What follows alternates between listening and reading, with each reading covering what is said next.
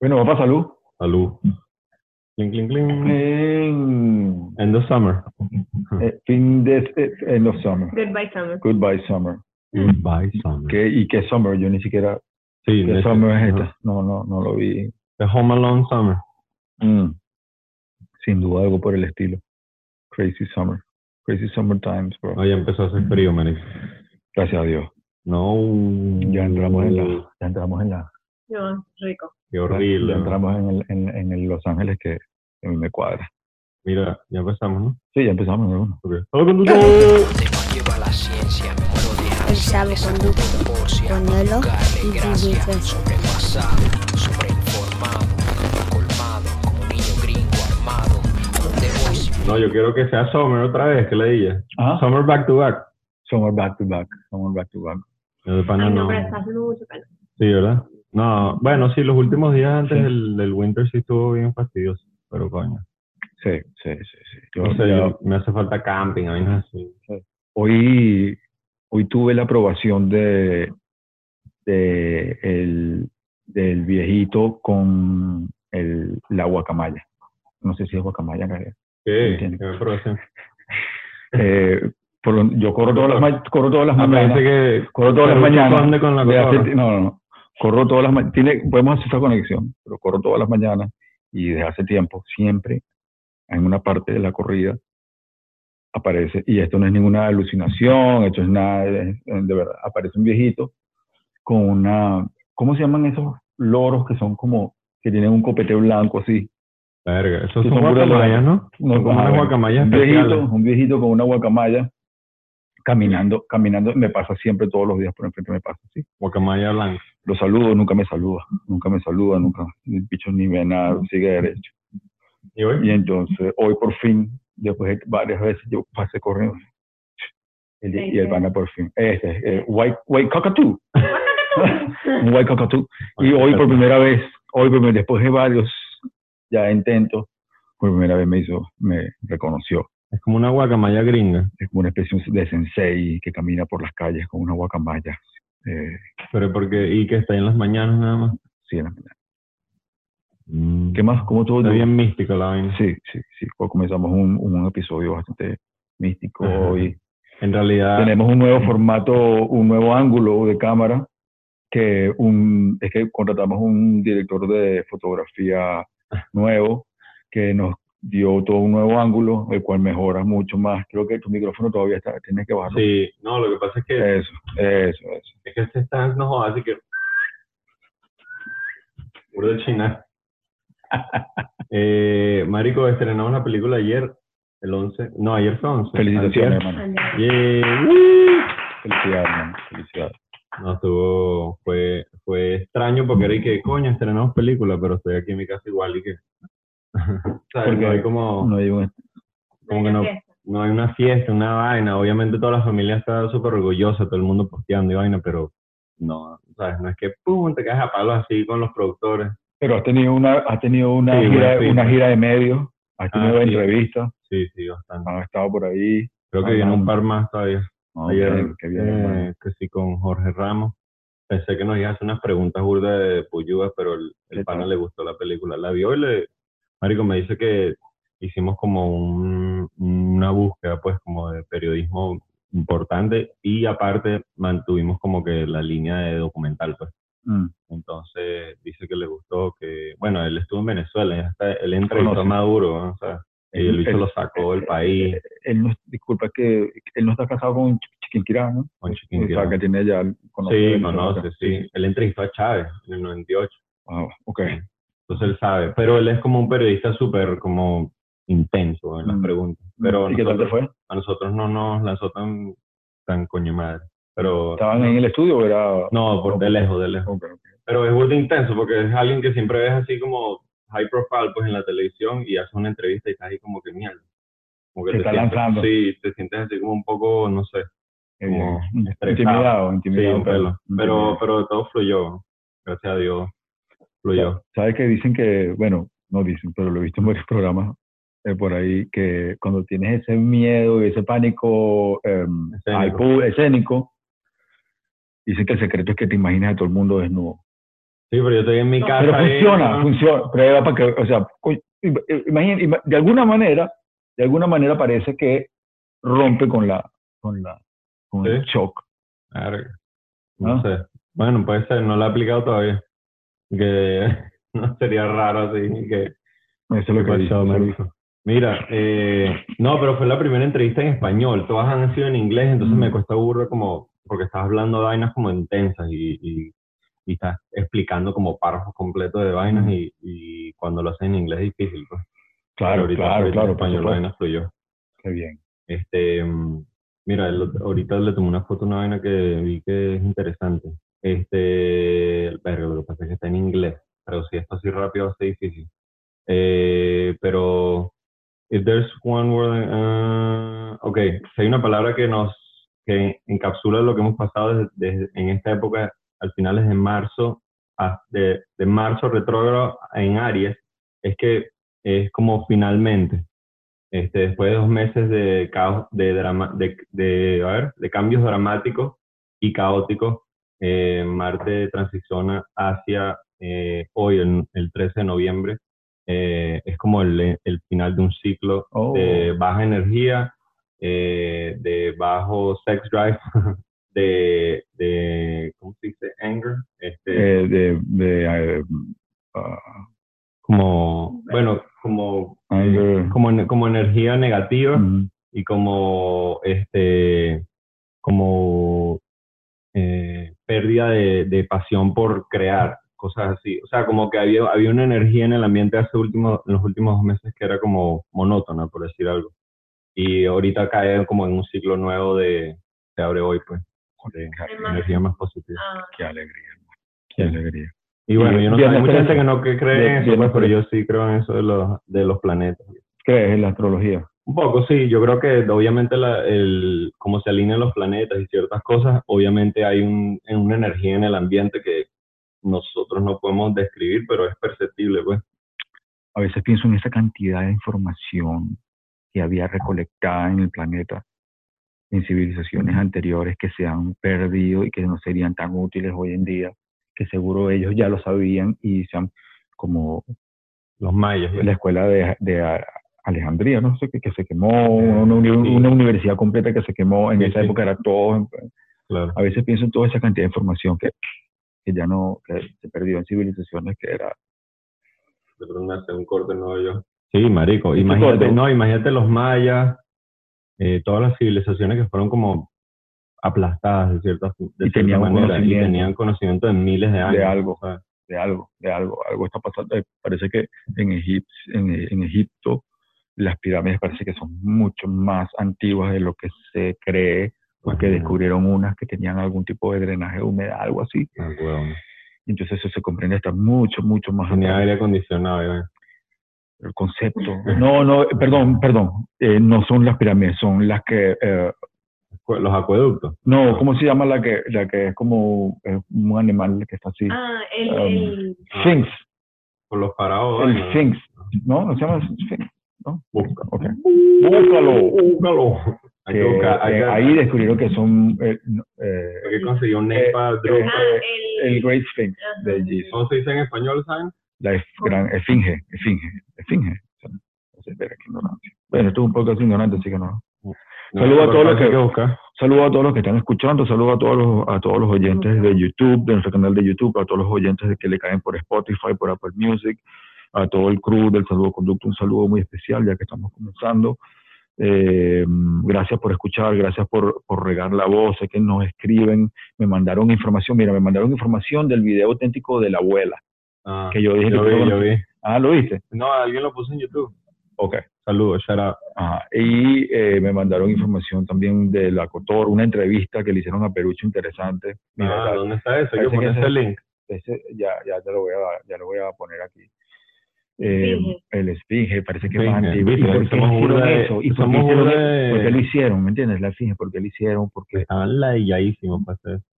coño, las descripciones realmente aportes a la cultura. Hay otra vaina. No, no, no. O sea, obviamente el arte, eso es arte, pues. Mm. Es como una. Eso es crear, weón, desde cero una, una estatua que duró Pero es que lo el que de hoy, están posicionadas en, una, en un lugar Ah, claro, con la cosa de los planetas. claro, sí, la alineación de... Ahora, la alineación de los planetas a un horóscopo que la gente lee en internet, es como que, sí que, oh, vendrán cosas. co- Bueno, es que eso es muy general. Lo que pasa es que cuando lo generalizan tanto, sí creo que pierde un poco la estructura. ¿Y pero qué es lo tú- que sigues tú? Que se te hace una carta astral y vaina, ¿o qué? yo creo que cuando es alguien que estudia, ¿verdad? Eh, el, como el movimiento de los planetas y puede decir como con hora y fecha en la que naciste, cómo se alinea la energía en ese momento, yo creo que hay cierta cantidad de verdad ahí y eso es para ti, tú agarrarlo y, y, y como entender ciertas vainas y no es que, no es que, que, coño, voy a ganar un millón de dólares o no, como que esas vainas obviamente no van a pasar, pero te puede decir como que mira, cuando entra, no sé, marzo y tú eres cáncer, no sé qué vaina, te va a venir como dos semanas oscuras porque la- el planeta no le llega al sol. Vainas así me parecen como medio obvias, weón, para alguien que sabe eso. Mm. Y, es, y uno lo toma con, marico, también con, con un poco de, ¿sabes? de cuestionamiento también. Tampoco es que vas a vivir con todo lo que dice la astrología, ¿sabes? En mi carta astral decía que mi papá y yo éramos, éramos amigos en otra vida que Tenía- tocábamos en la calle. Teníamos una, una banda en la calle, tocábamos, éramos como, como colegas que tocábamos música Bueno. callejera. Eh, yo tengo muchos años que no me hago una carta astral, debería de, de probar, pero no, no. ¿Tú te la has hecho? Eh, yo, en estos días mi mamá hizo como una referencia a una señora que leyó las cartas así de todos y decía ciertas vainas que ella ni siquiera le dio la información, ella ya, ella lo sabía ya, ¿sabes? Como que le va a ir, como que la película le va a ir bien. Ujú. Dijo vainas así y mamá, que mierda. Bueno, bueno. Tampoco es que está en Instagram y que coño, este weón está haciendo una película. Yo no sigo mucho la vaina de los pero sí sé que, por ejemplo, sí puedo hacer relaciones, o serán cosas mías, como soy Géminis, en otros geminianos digo, coño, sí, parece. geminiano. Sí. Sí. Eh, ¿Tú para qué ta- eras Gemini? Ah, Tupac que era, Gem- era Géminis. Eh, Kanye West. Kanye. Kanye West Trump. Géminis. Creo que sí. Bien, sí. sí, sí, sí, sí. Y, ahí los top, y, top ta- y, Géminis. y Tauro, reconozco a los Tauros también, porque mi hermano es Tauro, mi hija es Tauro. Ah, Entonces, es como que hay, a veces veo como que asociaciones. Sí, sí. Obviamente, pero eso es lo que digo, como que hay ciertos aspectos de los signos que son como, ah, están ahí y no puedes quitártelos. ¿no? Hay Pero- una versatilidad en el Géminis y una cap- capacidad comunicativa en los Géminis. Steve es Gemini. Steve-O, Marilyn Monroe. Marilyn, Sí. Grace Kelly, Qué arrecho. Paula Abdul. Para tu- No, pero hay que buscar los Géminis en el hip hop. Seguro hay burda, mira tu parte. Los Géminis del hip hop. Eso es un buen título para un libro. Los Géminis del hip hop. Los Géminis del hip hop. Hay burda, weón. Sí. Yo creo que muchos, act- muchos creativos son Géminis, ¿no? Wow, Johnny Depp también. ¿Viste lo que pasó con Johnny Depp? Eh, perdió una perdió una demanda y al perder la demanda creo que no le hizo muy bien a nivel promocional a eso. Este, Sí. Algo así leí. ¿no? Sí, lo están como acusando. No, no, de- no, perdió una demanda. Bueno, lo, pero lo- lo- perdió demanda, pero lo había titulado en, un, en, un, en un periódico de, de, un- de alguna manera y él demandó al periódico. Al perder la demanda, esto fue, esa fue la, la noticia, que perdió la demanda y entonces creo que eh, lo descontinuaron de alguna película, algún Lo proyecto. así. descontinuaron de dos proyectos. De Mar- lo que, Wow. Creo que todo, lo, todo lo de Marvel lo soltó. Lo de, No. ¿O quién, qué es la compañía que lo No tiene? el, eh, Universal. ¿eh? Sí, que eso, ah, bueno, búscalo para Los Piratas del Caribe y la otra que salió ahorita que es súper famosa que yo no... Pero los Piratas del Caribe también hasta, o sea, ¿Qué? Pero es un acto. O sea, hay que marico, hacer- no hay Piratas del Caribe sin, sin Johnny Depp. pero que hay que hacer algo como al respecto con las, a las secuelas, chamo. Las secuelas son una mierda, la mayoría. Discúlpenme algunos que hayan hecho secuelas de algo, pero, o sea, no podemos que 7, la 5, la 7, la 9, la 86. Sí, o sea, sí. es No, vuelve no, una vale, ladilla, ya, sí, sí. ya, ya. Una, una, una es un clásico. Tienes a ocho, A ver, no, marico, tienes no, ocho no, películas no. a Johnny Depp haciendo. Uh, uh, uh, uh, ¿Por qué uh, te regalas? no, ¿Tú no sabías eso? Sí. no, no, no, pero sí, sí, pero No, pero, pero supuestamente como que la demanda empezó por eso, ¿no? Sí, es por eso. Claro, pero, eh, pero es verdad. Eh, no creo. Yo, Creo- yo, yo no creo que no es verdad. Parece tienen- hay- al parecer, al, cosas al- allegedly parece que tienen una relación un poco tormentosa los, entre las dos, de algún tipo de esas relaciones que tendrán. Y, quién sabe. Explosiva. Hay otra esposa que también, también Ah, sí, salió se pusieron diciendo de lo acuerdo. Puede ser. Coño, no sé. Yo creo que esa, cuando eres un carajo así que está ya tan explotado en términos así de, de fan, creo que te empiezas a volver loco, no sé. Bueno, no, no, que, no decía que tenía una- un presupuesto, que su presupuesto de vino era de, de 30 mil dólares anuales, mensuales, una manera así. Verga, no les puedo creerlo, pero mensuales no huevona. Tiene una- un castillo, vive en un castillo en Francia, Coño, pero con una vida muy excéntrica. Sí, bueno, Johnny Depp. Yo también viviría en un castillo. No, no, yo vivía una, like, una farma. Hay, como- hay algo que sí me estaba Yo un que- castillo, pero me llevaría a todos mis panas. ¿Sabes qué quería comentar? Hay algo que, que ahorita que está saliendo ahorita full, aquí, sobre todo en los Estados Unidos, eh, cuando se refieren a los latinos, están diciendo. Ajá, por- ¿Qué es eso, brother? porque Es como non-binary. No, brother, pero a mí no me preguntaron eso. No, A mí no me parece pero lo que pasa Y, es no, que y, y latinos, latinos, eso es un término Latinx, y, o sea, ya va. Mira, es un- es es un una buena término pregunta. creado, es un término creado para, para, o sea, en ahorita en la sociedad cómo funcionan las cosas que son inclusivas, la sociedad americana por lo menos, bueno, no digamos americano porque me odio esa palabra, sociedad aquí en Estados Unidos, es que eh, todo, toda la inclusividad es importante, eh, especialmente en, las- en las partes corporativas. Entonces, cuando tú por, por lo menos, eh, no sé, llenas un, un formato, un papel para decir como que, bueno, quiero trabajar en esta empresa, te ponen, eh, o a- an- antes te ponían hi- hispano, por decir algo, ¿verdad? Y entonces después el tema hispano fue cuestionado porque quiere decir como que la gente que eh, venía de descendencia española y entonces los latinos no se identificaban con ese término porque un, portu un, Sí. ¿sabes? un carajo de Brasil no tiene que ser portugués. son países también de Europa, Bueno, hispanoparlante. parlantes. Pero, pero entonces ponían a los brasileros como hispanos y a la final no son, los brasileros son latinos porque es Latinoamérica, ¿verdad? Entonces Ujú. cambiaron el tema latino. Entonces ahorita se empezó a cuestionar que latino tiene un término de male, de hombre, y no y entonces las latinas Pero ya va. se sentían excluidas. No, pero es que no. eh, En el, sea, yo te castel- estoy en el castellano, claro, pero en el castellano, latinos quiere decir Todos. todos.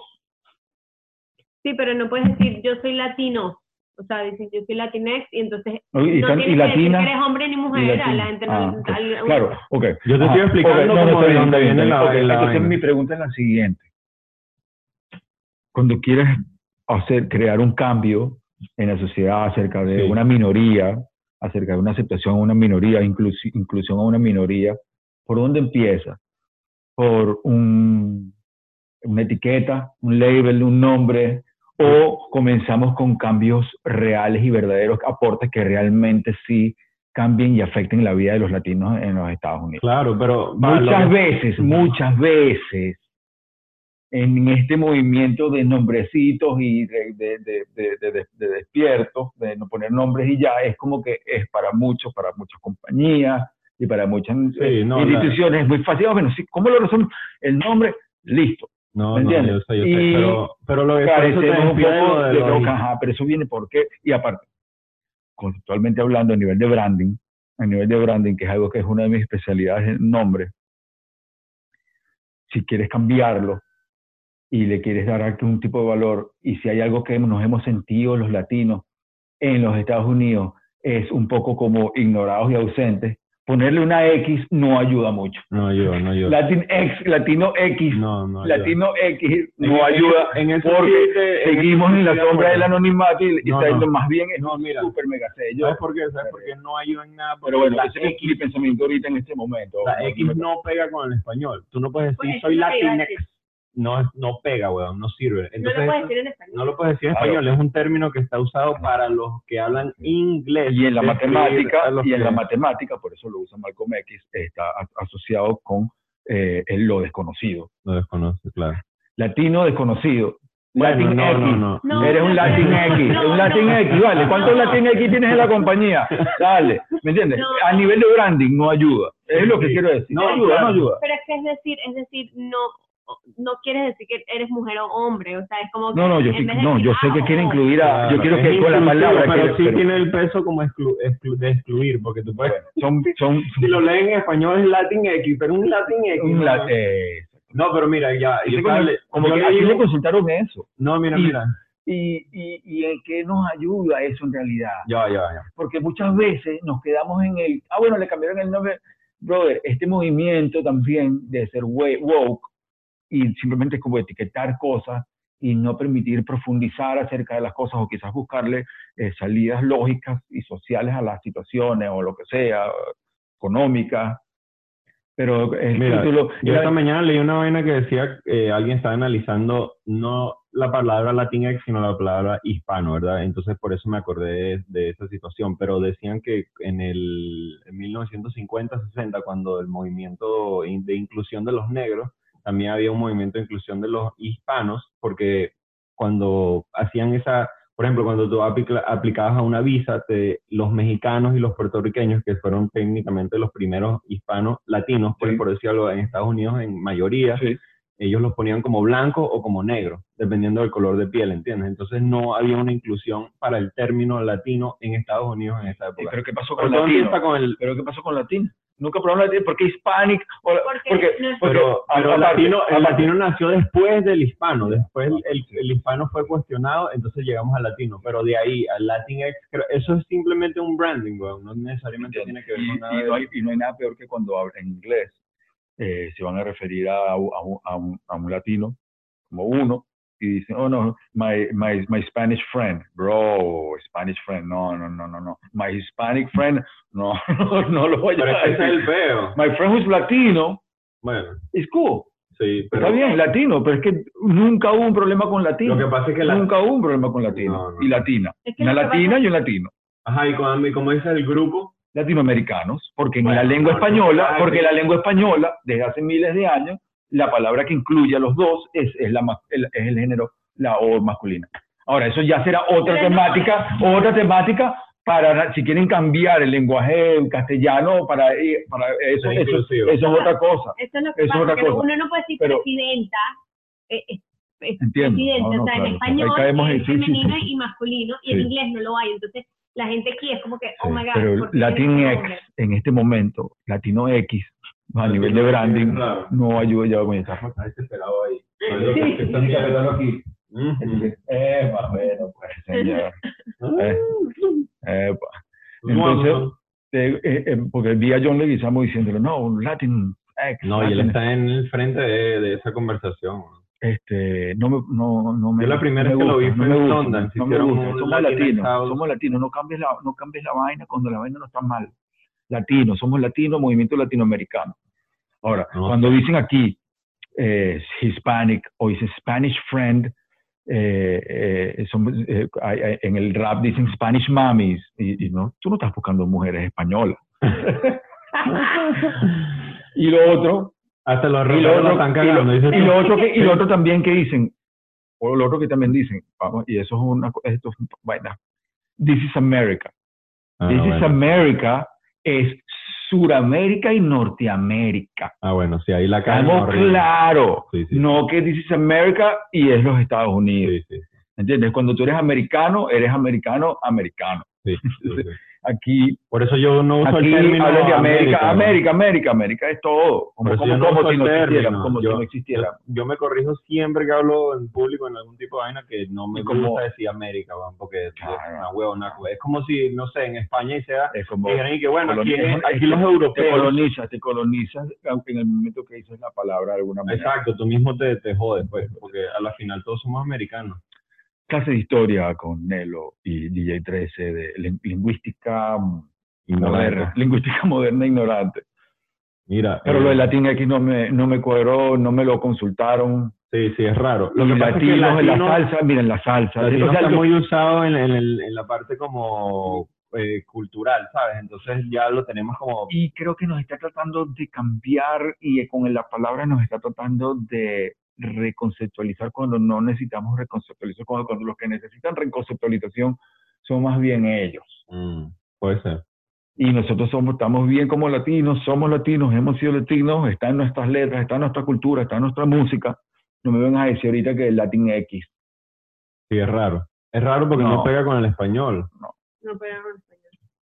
pero es incluso. Imagínate si tú fueras gay y, y no, ¿sabes? Y no te gusta que te digan latino o No, latina. Pero es que no, pero es que en un momento, sí, sí, sí. Es que si no. Bueno, si no te quieres- En un momento, si yo no creo te identificas con latino o latina, en un momento, en los 90 yo escuché algo como que querían cambiar la palabra woman, que termina E, Ah, sí, porque con, ahí querían ponerle una Y para que no fuera man. men, para que no fuera la palabra men. O man. Woman, woman, woman.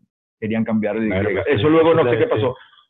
Ahora, si vamos a, a- a tener que indagar en todo esto, y vamos a tener que cambiar todos los códigos de todo en vez de quizás enfocarnos en los cambios que son mucho más Cultural. importantes que etiquetar o de que la, que la etiqueta correcta. A mucha gente no le interesa la etiqueta. A los latinos que están aquí en los Estados Unidos no les interesa si le dicen el Latinx o la- lo que les interesa es que le den más Esa es una oportunidades, mucho marico, más no tiene nada que oportunidades, ver con... que no haya tanto racismo. Que, Obvio, eh, eso es lo que realmente necesitan. Lo que, entonces, a veces eso es como una especie, ay, es más inclusión. tenemos a alguien en la casa ahí.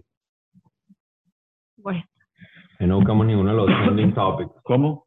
Los trending No, topics. bueno, es que estamos hablando de, de, Latinx. de- y a la calle. A más, la que más calle. trending topic que a la calle. Mira, Y- shout out to Cruz Cafune, Uh, que la partió con el nuevo video venezolano en Canarias. creo que tenemos a alguien, tenemos a alguien que nos acompaña hoy. ¿Qué fue?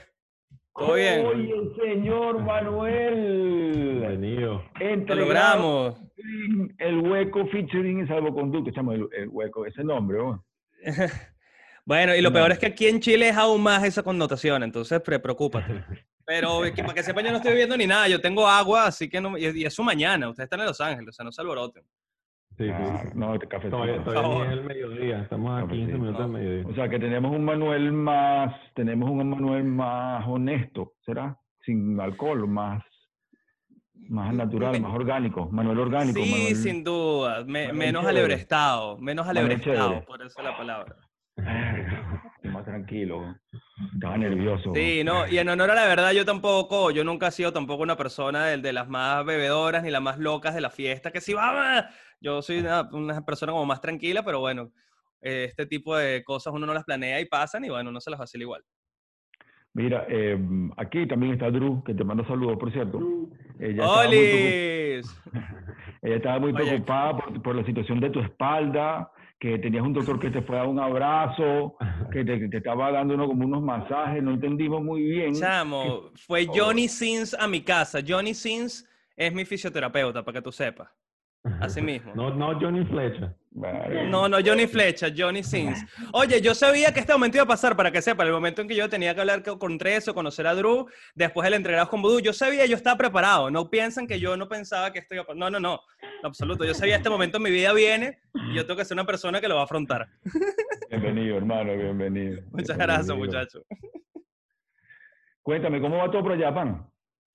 Mira, estoy acá desde marzo, vine de gira eh, a, a hacer un par de shows de, de entregrados y mi show de stand-up. Me vine una semana nada más para acá y ya tengo ocho meses, casi nueve creo que es la cosa, encerrado por la pandemia.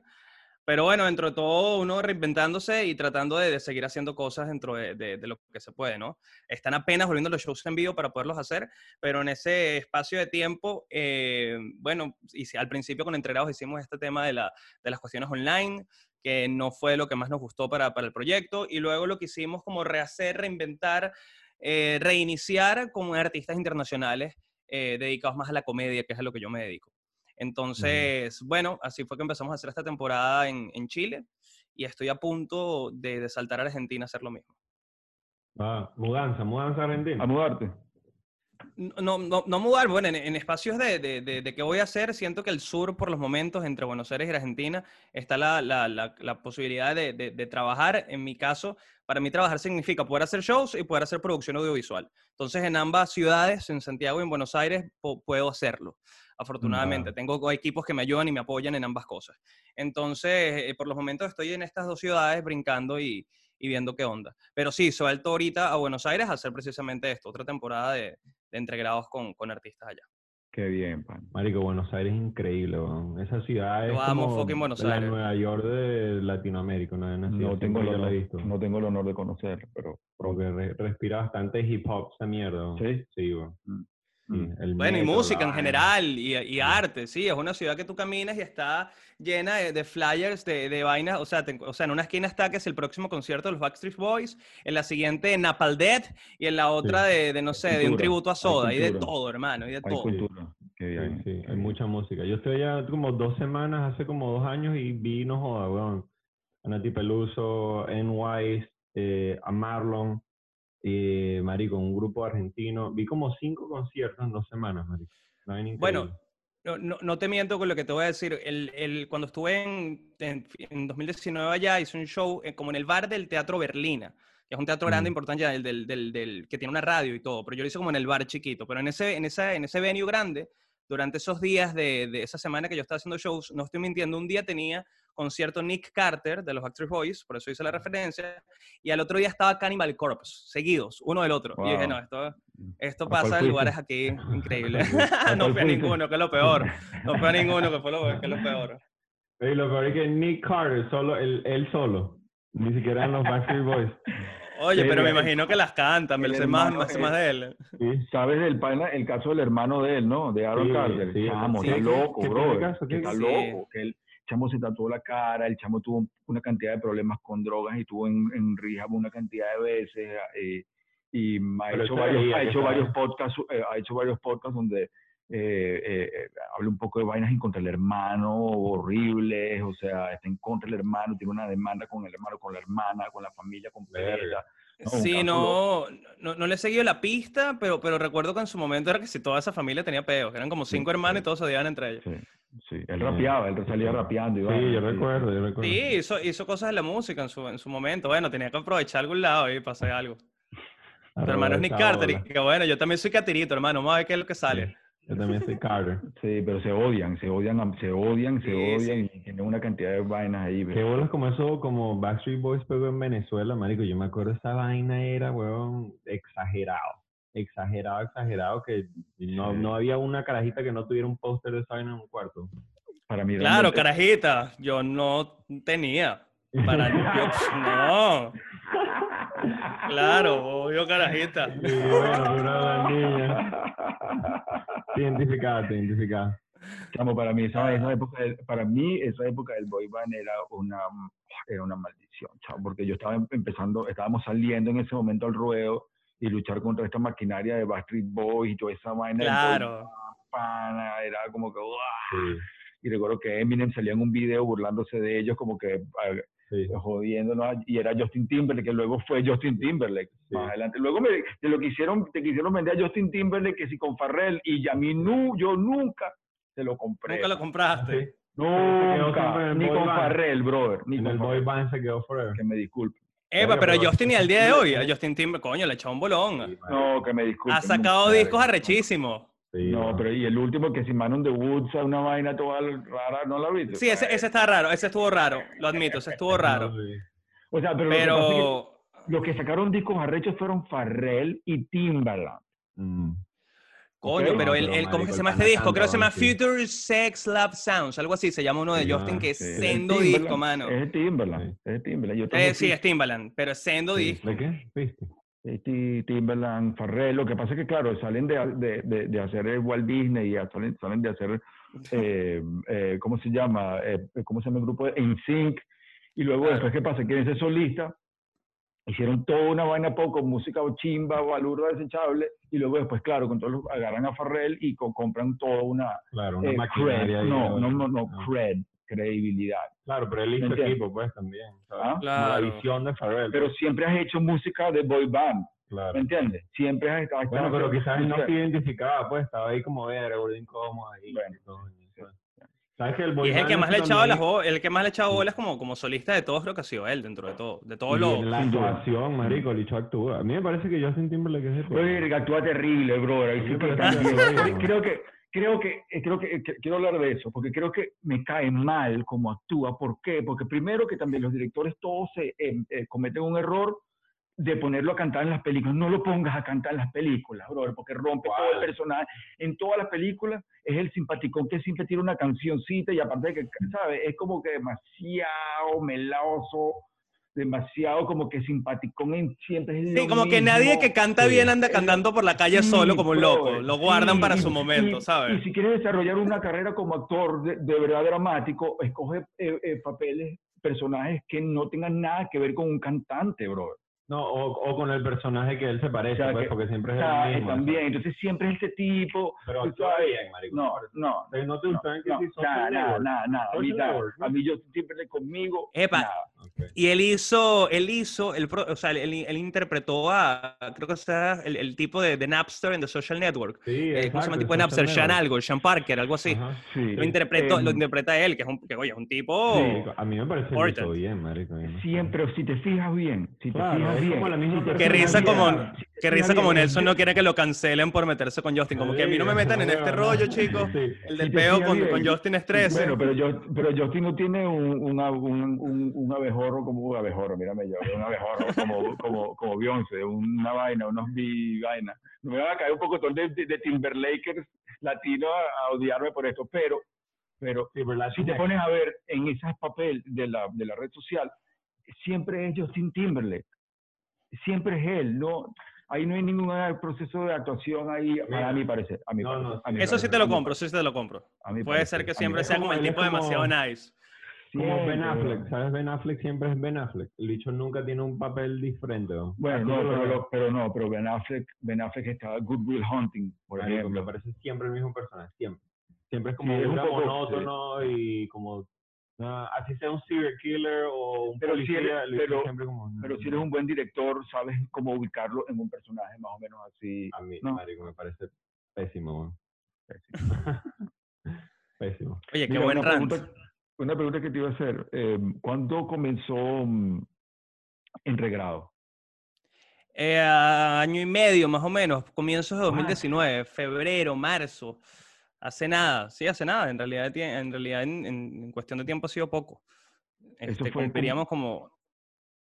¿Por qué comenzó? Co- Por, cómo- cuéntame la historia. Yo estaba ya como realizando contenido con, con la gente del- del, del patio, teníamos varias ideas y varias cosas andando, eh, sobre todo con el tema de stand-up comedy. Habíamos empezado a hacer como una gira en búsqueda de talentos por Venezuela, de talentos jóvenes que vinieran a Caracas a presentarse. Teníamos como un proyecto así. Y al mismo tiempo, yo en mi cabeza hace rato tenía como el formato de hacer un podcast bebiendo, lo quería llamar Conversas Borrachas, y quería que fuese algo como mucho más distendido, menos agresivo que el, cona- el- el- que el formato que, que se conoce hoy día de- del programa, y, y como más una conversa relajada para tomarse un traguito. en- en- eh, era, era la excusa, básicamente, para tomarse un traguito. Ahora, al momento de, de empezar a rebotar la idea con, con la gente del patio, fue que, bueno, nos pusimos locos, le quisimos dar un formato como más de, más de internet, más agresivo, más atractivo, y poco a poco se fue convirtiendo en el, en- el mostrico que, que conocen hoy día. Qué qué bien. Increíble, marico. Ah, yo cuando, ¿Quién fue los primeros que invitaste? ¿Quiénes fueron? Yo no recuerdo quién fue el primero. Puros panas comediantes. Por, por eso es que precisamente te puros decía que estoy como reiniciando el proyecto ahora fuera de Claro. Venezuela, porque lo estoy haciendo de nuevo con panas comediantes, pero de Ok, otras claro. nacionalidades. Entonces, como mi misma idea. Lo Mm, hice con, lo- lo- con, con Gabo Ruiz, que es con quien tengo Ajá. el, el hueco, fue el primer invitado, literalmente, mi pana. Eh, el Vero, hubo como eso, con los comediantes que están en, a, a mi alrededor, fueron los, los primeros invitados. Y luego, cuando llamamos la atención y vimos que teníamos como cierta posibilidad de presentarles un formato distinto a, a gente que, que tenía rato sin salir en televisión, porque ya no hay televisión en nuestro país y que tenía rato sin hacer cosas, y les llamaba la atención, fueron y fue funcionando. Y bueno, de ahí en adelante fue una cosa que llevó a la otra. Y, y, te crees más arrecho porque tienes a Chuchu Bermúdez haciéndote el intro de la, de la música el de- del hueco. ¿o cómo es- o- cómo- ¡Obvio! ¿Vamos a competir? ¿Vamos a competir o qué vaina es? No, para mí es simplemente tener un poco de respaldo rapero en mí para sentirme más calle. Es lo único que estaba buscando. Decía, ¿quién puedo? ¿Quién puede ser? Chuchu, lo tengo acá en Santiago, llégate, Chuchu.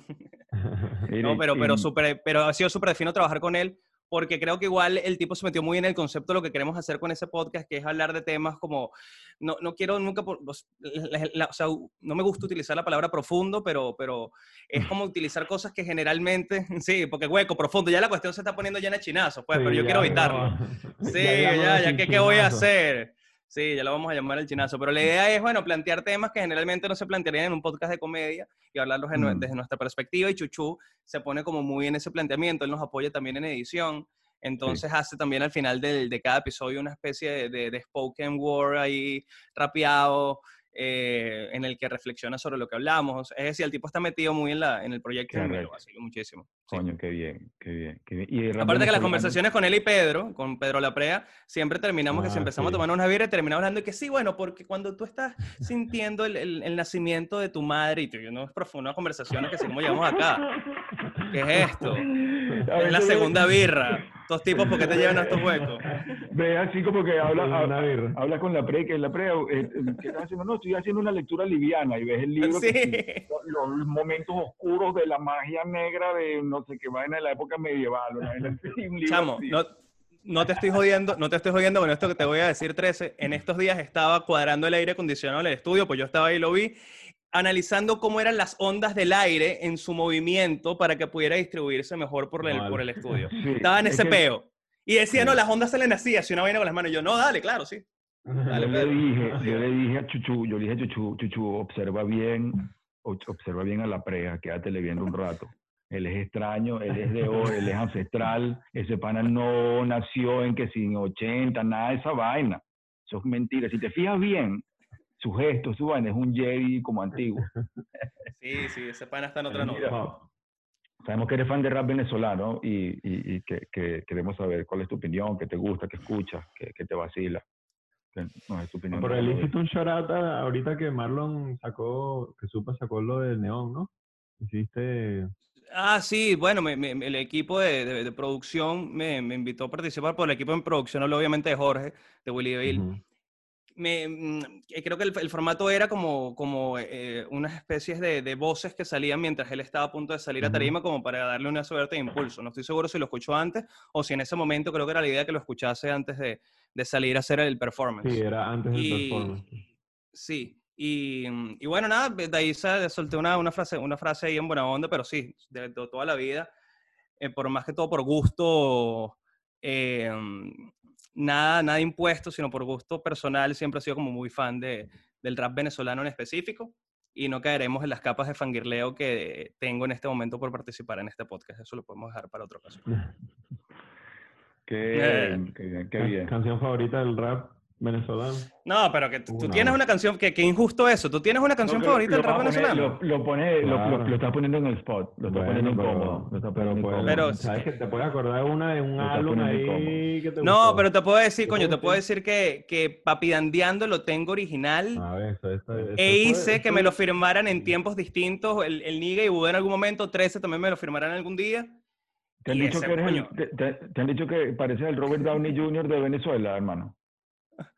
No, pero gracias. Tú no sé cómo no. interpretarlo. El carajo es un Avenger. Yo digo, bueno, plomo, para adelante. Sí, O sea, es es un Avenger. Es un Avenger, es lo Sí, máximo. yo-. Coño, bueno, plomo, no ¿no? se puede Sí. decir que... se Estaba, complementando. Bueno, por, por, por, por poner un disco, ¿no? no Tampoco fue el primero que escuché. También a Venezuela Subterránea le di rosca muchísimo.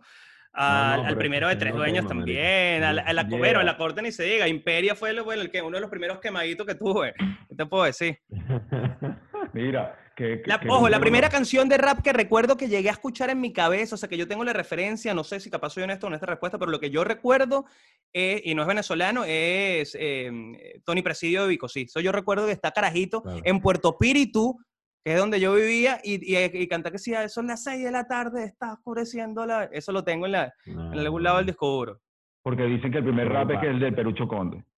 No, vale. Estábamos Ah, hablando bueno. de eso en el episodio pasado. Pero eso Sí, sí, sí, yo digo que es una técnicamente hablando, sí. Yo digo que es una parodia. No sé si, si cuenta Sí. como... Mi- ah, Sí, está cabilla que el primer rap de Latinoamérica sea un comediante, está cabilla eso. Eh, sí, está cabilla aunque, eso. Sí, bueno. sí, aunque la letra... No, y en realidad era una parodia, en realidad era una parodia. Sí. Tienes un buen punto, tienes un buen punto. Sí, ¿Cuál no, entonces sería? ¿Cuál entonces sería? Fue como media hora La corte, la corte. Así mismo. corte. Bueno, ah, bueno, ya va, ya va. ¿Estamos hablando de rap o estamos hablando de hip hop? Porque rap... Ok, vamos a meter en el mismo peo del, del otro episodio. No, no, no, no, porque rap es una manera de, de cantar, pues, y hace- se hacía en merengue y se hacía en, en salsa y...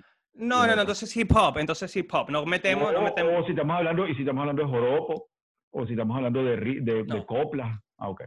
No, porque No, estoy seguro que si te digo que si te digo rap me vas a meter que si algún proyecto de merengue, hip hop, que era lo que se hacía por ese momento, ¿no? Tipo un proyecto uno, una vaina de ra- esa. Pero estaban rapeando, estaban rapeando. Claro, estaban rapeando, de verdad, de verdad. No, el primer proyecto hip hop entonces ¿cuál sería? La corte. La corte, Sí, sí. Chan, Oye, chan, bueno, que, se- que, que llegó como a un nivel de aceptación, porque seguramente habían un poco raperos regados por ahí. Ah, Estoy seguro, estoy seguro. No, Dani, mucho, bueno. mucho, mucho. Pero como disco y como. Sí. ¿qué, qué- ajá, también, ¿qué es lo que vamos a nombrar primer rap? O sea, que se edite y que se salga a la calle. Sí, claro. De aceptación, pues. Exacto, que llegue, pues, que salga como producto. No, pero eso hablamos la otra vez. Coño, hablando de rap y comedia, eh, en Venezuela hay como un auge de, una comedia últimamente que, verga, ha dado como nacimiento un montón de gente que está haciendo comedia rechísima. Yo creo que en diferentes áreas, pero me vacilo mucho como eh, el estilo de, como de, no sé, weón, como de expresión que, tiene cada uno de su, de su forma, ¿no? Porque algunos cuestionan más como lo que está pasando, unos están en Venezuela, están hablando desde la, desde la vaina desde un punto de vista de allá, pero ahora que dice eso de que los canales nacionales no, no, no hay forma de expresarse en la televisión nacional, yo creo que ya están saliendo por otros canales paralelos, gente como tú y bueno, para de contar pues, pero me parece súper interesante eso. Sí, totalmente. De eso va un poco, yo creo que el, el- precisamente lo que dices tú, el auge de, de la comedia y de creadores de contenido digitales que en vista de que no hay una oferta interesante en, en los medios nacionales y también que la cantidad de gente que se ha ido y que busca conectarse por, por, por internet, eh, ven nosotros, bueno, eso, esa conexión con, con sus referencias, con su manera de hablar, con, con cosas más creativas y, sin censura o sin esa censura ridícula que pueden tener los medios en Venezuela. Entonces creo que eso se aprecia muchísimo. Y pasa, y pasa algo muy, muy cómico, muy interesante con, con, con los comediantes venezolanos, porque a nivel, yo creo, de, de latinoamericano, no diría Estados Unidos porque ya en Estados Unidos es una profesión con muchísimo tiempo, pero a nivel latino, creo que el comediante no es visto como una personalidad artística tan, tan grande por, para, para, sus pares, es más como un pana, ¿no? No como ese gran uh -huh. actor de la televisión que te lo ves y te toma fotos, no. Es un tipo que ves y lo saludas porque te cae bien. Con nosotros, con nosotros, creo que como al, al, al, llenamos ese espacio que no había en la televisión, entonces generamos ese efecto raro de que sí nos quieren pedir la foto. Y para los comediantes a veces en Chile, en Argentina, dicen como que, ¿qué pasa? ¿por qué es esto? ¿Por wow. qué le pasa a todos ustedes? Ustedes sí son raros. Y poco a poco también están viendo el interés en eso que, epa, pero estos, estos venezolanos están regados por el mundo. Deberíamos hacer más contenido para que ellos les caigamos bien y les quitemos esos dólares por ahí girando. ¿Qué crees que la, la comedia a nivel suramericano y, el, y, el, y la, cómo está posicionado Venezuela a nivel de la comedia en Sudamérica? Creo que se están dando cuenta ahorita de muchas cosas que estamos haciendo. Hay, hay ya grandes nombres que han salido en, en los principales, digamos, nombres, big names de, de hacer comedia a nivel de stand-up y también a nivel de, de, producciones de contenido digital. Entonces, a nivel mm. de stand-up, nombres como, no sé, la Nutria ha estado en Comedy Central, en México, que es un logro cabillísima, ¿no? Sí. Eh, y está viviendo ahorita en Argentina haciendo cosas muy interesantes. Led está en Miami también girando desde hace rato. Lo que está haciendo José Rafael con, con su documental en Nat Geo. Entonces creo que todos desde su punto de vista y su manera de hacer su, su trabajo, ¿no? Porque al, al, al, mismo tiempo que, que la música hay distintas maneras de, de, de hacer esto, ¿no? Hay quienes hacen más stand-up y menos producción de contenido digital y otros que se dedican más a hacer guiones, documentales, eh, sketches, películas o lo que sea, ¿no? Y, y, ambas cosas pueden convivir, pero hay quienes se especializan en una cosa o en la otra, como en la música. Aquí en los Estados Unidos, en este momento que estamos viviendo la comedia sobre todo el stand-up comedy y personajes como David Chappelle están liderizando eh, la movida que está como que básicamente poniendo en cuestión eh, eh, la libertad de expresión, el, con, el, concepto fundamental de la libertad de expresión y está como que rompiendo las barreras en el sentido de la comedia, de qué se puede decir, qué no se puede decir, está entrando aquí en territorios realmente como que Estamos sí. hablando de eso al, al, comienzo de toda esta nota de, la, de, los, de las etiquetas, todo lo que se está poniendo, y va, eso, todo eso va en contra de lo que es la expresión natural de la comedia. Todo el, la, eh, pol, eh, políticamente correcto va en contra de lo que es la libertad de un, de un comediante en, en tarima. Uh -huh. Y es una, ahorita los comediantes toman una posición súper importante en la sociedad porque son los que tienen esta ventaja de poder comunicarse y hablar y quizás romper esa barrera mucho más que nadie. Y claro. hay, hay, un, hay un documental bien interesante que habla de esto, que está en, en, en Showtime sobre el, sobre el Comedy Store. Eh, ah, lo acaban de estrenar hace nada, lo tengo que ver. Sí, vi que lo acaban de estrenar. Increíble, increíble, increíble.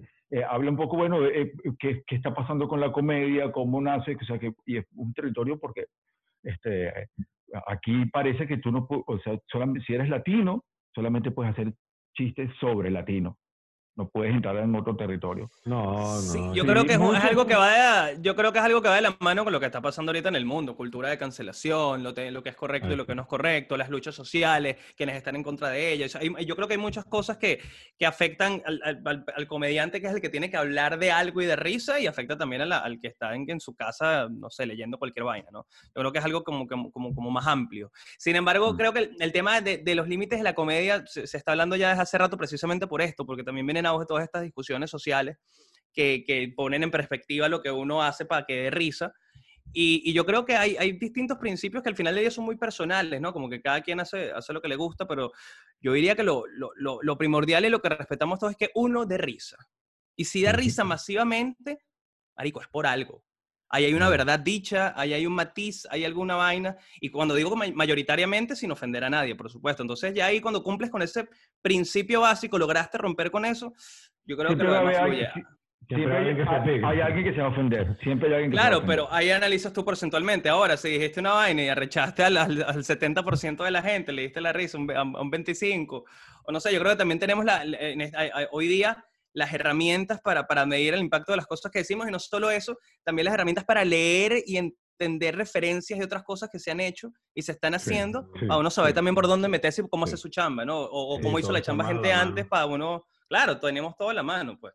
Sí, a eso No, pero los comediantes ahorita yo creo que en Estados Unidos sí, o sea, sí hay una cultura de cancelación, sí hay que hablar con más cuidado, pero creo que con todo y eso están hablando con más puya, weón. Lo que pasa es que creo que, por ejemplo, un americano, un gringo que es blanco puede hablar muy poco de lo que está pasando, por lo menos en la cultura negra. Que- creo que- pero, pero lo puede cuestionar, como no recuerdo el nombre del que sacó un sketch donde está hablando de lo más, eh, de lo cómo se están portando las mujeres blancas en contra de la población negra, que son las que están Mm. creando esa, ese, Mm. ese, como esos hashtags de Mm. cancelación, etcétera. O sea, él se está como autocriticando, ¿sabes? Mm.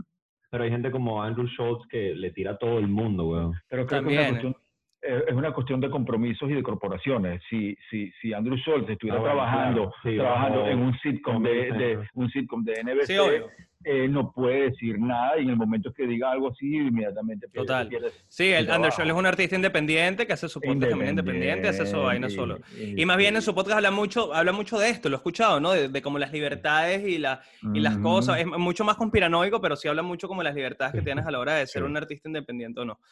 Mira, y esa estructura de la comedia en Venezuela, ¿quién fue el primero que creó como ese piso para los comediantes independientes? ¿no? Bicho, yo diría que claramente hay referencias obvias, como no sé, como decirte El Conde, como decirte Emilio, de, de artistas que tienen haciendo el formato de stand-up, porque al final del día Claro. es stand-up desde hace muchísimo tiempo. Pero creo que por mucho rato ese, ese, es- sí, esa- ese formato de, de arte o, esa, o, esa, o ese trabajo, por decir así, era nada más dedicado a aquellos que estaban en televisión y que tenían como un, un fandom ya que les daba estar en tele para poder hacer este tipo de cosas. Pero no existía la Claro. cultura de- del bar de stand-up o el bar donde veías a comediantes quizás tan desconocidos hacer algo. Entonces Claro. yo creo que, que cronológicamente tendría que ser George, eh, que le empezó a dar, a- en- ahí, no, no, no sabría decirte el año, pero 2005, yo estaba chamo, yo no, yo no pertenecía a ese movimiento, yo pertenecía un- quizás un par, años, un par de años después, pero como fan, tampoco como, como artista, eh, cuando empezó a hacerse también en El Molino con Carlos Sicilia, con, el, con Briseño, con LED, con José Rafael, con todos esos artistas que empezaron a, a meterse ahí, estamos hablando de, de, de- de stand-up, ¿no?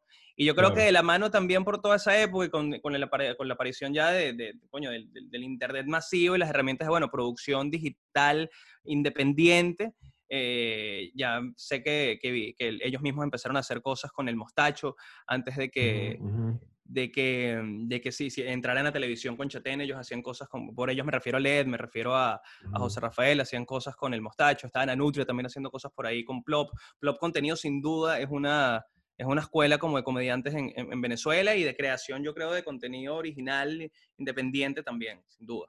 Mm, mm, De ahí es el Chigure Bipolar, de ahí es claro. el Chigure Bipolar, de ahí fue también Pero Tenemos Patria, un proyecto en el que yo participé durante, durante unos años que fue fantástico, también me dio a conocer muchísimo. eh, y bueno, siguen haciendo proyectos muy de humor político hasta, el- hasta el día de hoy. Siempre está como un poco atado a la política, todo ese tema, ¿no? Como, es como que lo que respiramos nosotros en Venezuela. Eh, sí, bueno, o sea, estamos cegados por, porque estamos traumados todos por lo que pasó en nuestro país, entonces es algo que, que está latente y, y aparte que, bueno, la- las locuras que vivimos en Venezuela casi que, que son una comedia por, por sí solas, ¿no? Entonces es Por sí difícil a veces no tocarla. Pero si te digo, si te digo algo, eh, Nelson, ¿sabes qué? Y es algo que yo lo, lo estaba viendo ahorita porque yo hasta enero y febrero estuve haciendo una gira por, por, por toda Venezuela y me presenté por todos lados con, con artistas de, o con comediantes, digamos, de, de muchísimas ciudades de Venezuela. Entre enero y febrero yo hice una gira que se llamó Pa' acá no viene ni el diablo. Fue una gira de, de stand-up en bares de lugares de los que nadie fucking haría. Fui a Guacara, fui a San Juan de los Morros, fui a Puerto Píritu, fui a Naco, fui a... ¿Qué tal? ¿Y qué tal? Bueno, una puta locura. La mitad de las veces pasé más roncha, no tienes ni, ma- ni una idea. Internet jamás, poner una historia horrible. La, eh, alcabalas cada dos metros. Eh, me requisaron, bueno, no tienes ni idea. Pero al final del día, lo que te iba a decir es que me presenté con muchos comediantes. Siempre me abrió un comediante local, el, el show, y me di cuenta, y es algo que también está pasando en Caracas, donde hay una movida más grande de comediantes, no, no tienen ya ese chip de, de Chávez, de la política. Están hablando de cosas cotidianas, obvias, universales. Ya están como que están obstinados a ese peo. Por lo menos algo Claro. que yo he visto en, en comediantes nuevos que están haciendo stand-up en, No, tiene Venezuela. sentido, tiene sentido, tiene sen- Igual por lo menos lo mismo pasa en el rap, yo creo. Ya como que creo que hubo una época de, de cuestionar, cuestionar, cuestionar y hablar quizás de, de los problemas sociales. Quizás el rap conciencia tocó eso mucho también. Y ya ahora es como que verga, marico, ya no. o el rap malandro, o lo, que sea, Bueno, ¿sabes? todo, que tienes sí, que, sí, hablar en la calle y tal. Yo creo que también evolucionó el discurso en ese sentido. Sí, sí. Aunque Como, como ha evolucionado el discurso en el reggaetón, comenzó siendo de perreo y ahorita es netamente intelectual y netamente de- Netamente de perreo. la evolución intelectual del reggaetón. Verga. Los videos sí, los videos han evolucionado. Que. Cuando, cuando, cuando escribes, un- cuando escribes, siempre me da curiosidad cuando escribes un, un, un beat de comedia, ¿cómo, ¿cómo estructuras eso? ¿Cómo es ese proceso para escribir, eh, sentarse a escribir una idea? ¿Se- ¿Es algo que, construyes a través de años? ¿Puedes construirlo ahí mismo? ¿Improvisas? ¿Cómo es eso? Yo, yo creo que, bueno, dep- depende del formato, ¿no? Mm. Si, si estamos hablando de, de, de que vas a hacer stand-up, si estás hablando de que quieres hacer un guion De para, para algo. De stand-up, de stand-up, me refiero a stand-up. De esta- el, el stand-up es muy observacional. Entonces, inicialmente el proceso es muy, muy empírico en el sentido de que estás tú en tu casa viendo qué cosas risa y qué cosas te, te, te pueden llamar la atención y, y las vas anotando, las vas escribiendo, te grabas una nota de voz. Yo soy grabar nota de voz y anotar notas en el, en el, en el teléfono. Les Mm. puedo, o sea, les- ahora los, los títulos, voy a leer las últimas notas de voz que grabé, los títulos, no las voy a poner porque sería horrible. Pero puedo leerles los títulos para que vean lo, lo- lo- lo que es la cuestión ok, uno es te recargo, el otro es mala idea, el otro, este está bueno, este es no soy gay, pero, no te no lo va a sonar. Coño, ponlo. Ponlo, ponlo, No. Por favor, por favor. Vamos a leer, vamos a leer. Ponemos no sé qué, pero, ok, ok, pero coño, sean, sean- Uno. esto, es una, esto es una idea de, de chiste de stand Un concepto. Pero un concepto. estamos, estamos haciendo como el Comedy Store para que tú pruebes los chistes con nosotros. ¿Entiendes? Laboratorio. No, claro, pero esto no fue, eh, pero lo que van a escuchar no fue diseñado para escuchar por nadie, capaz Vale, no tiene sentido, es algo que yo grabé Vale. Un para decir, acuérdate, ya. Sí, para ajá. decir, acuérdate que no se te olvide y anótalo, para que no se te olvide, ¿ves? Como ok, que anótalo, pruébalo, mejóralo, porque eso iba, antes de sonarlo, porque esto a Ok. ya me da pena, de antemano, de antemano me da pena, entonces, Me dio risa. claro, no, hola.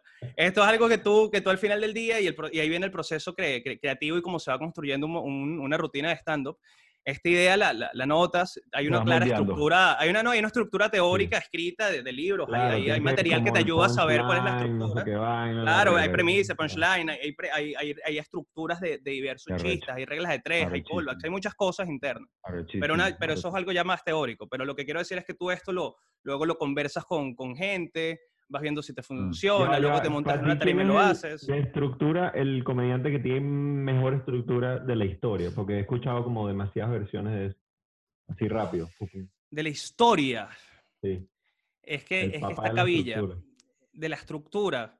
Hay carajos que son muy teóricos, o en sus comienzos lo eran. Por ejemplo, que, eh, Mark Maron, me parece que es un tipo que lo Mm. lleva estru- estructuralmente, es un huevo pelado. Eh, porque lo, lo que pasa es que también el movimiento ha tenido como un, un momento en el que ya estas personas se hacen tan, tan grandes estrellas, por así decirlo, que eh, empiezan a adaptar un poquito el- el- el- la estructura básica porque ya no les importa, los van a escuchar. No sé si me voy a Claro, entender. Claro, Entonces tienen sí, su, fandom, no importa que no hagas reír al minuto uno, y no tienes esa presión porque sabes que va para algo, porque ya sabes que esa persona Claro. es, es alguien que te ha hecho reír previamente. Entonces, bueno, voy a poner la vaina de este y pasa pena. Ajá, para ver, para ver. Que- ok, entonces, bueno, esto se prueba, en fin. Verga. En estos días tuve una contractura muscular y tuve que llamar a un fisioterapeuta. Y el tipo fue incómodo porque este tipo es muy grande, es muy papiado, ¿no? Tipo calvo, eh, eh, muy papiado, muy, muy, muy musculoso. Se parece a Johnny Sins, para los que tengan la referencia. Pajizos todos los que sepan quién es Johnny Sins. El cuento es que, claro, es una situación intimidante. Yo no soy homofóbico en lo absoluto. Pero igual, bueno, este tipo papiado, ahora se tocó metiendo de mano, es raro. Aparte, uno es incómodo, mi cuerpo, gordito, barriga, en fin. El hecho es que mm, me toca hacer un masaje, el tipo me, mas- me hace los masajes, después me pone un tratamiento que es como con corriente, después como una vaina que son unos chupones, y me deja un rato ahí como con música relajante. Está muy largo, hay que cortarlo, está muy En largo. la última No, no, ya. pensó que yo me había dormido, pero yo no me quedé dormido. Estaba despierto, pero Ya esta parte es importante. relajante y todo el asunto. En la última sesión, él pensó que yo me había dormido, pero yo no me quedé dormido. Estaba despierto ple- plenamente. Pero tuvo una delicadeza al despertarme, este caballero, que empezó como a soplarme aire caliente en la oreja. Y me dijo, mano, no.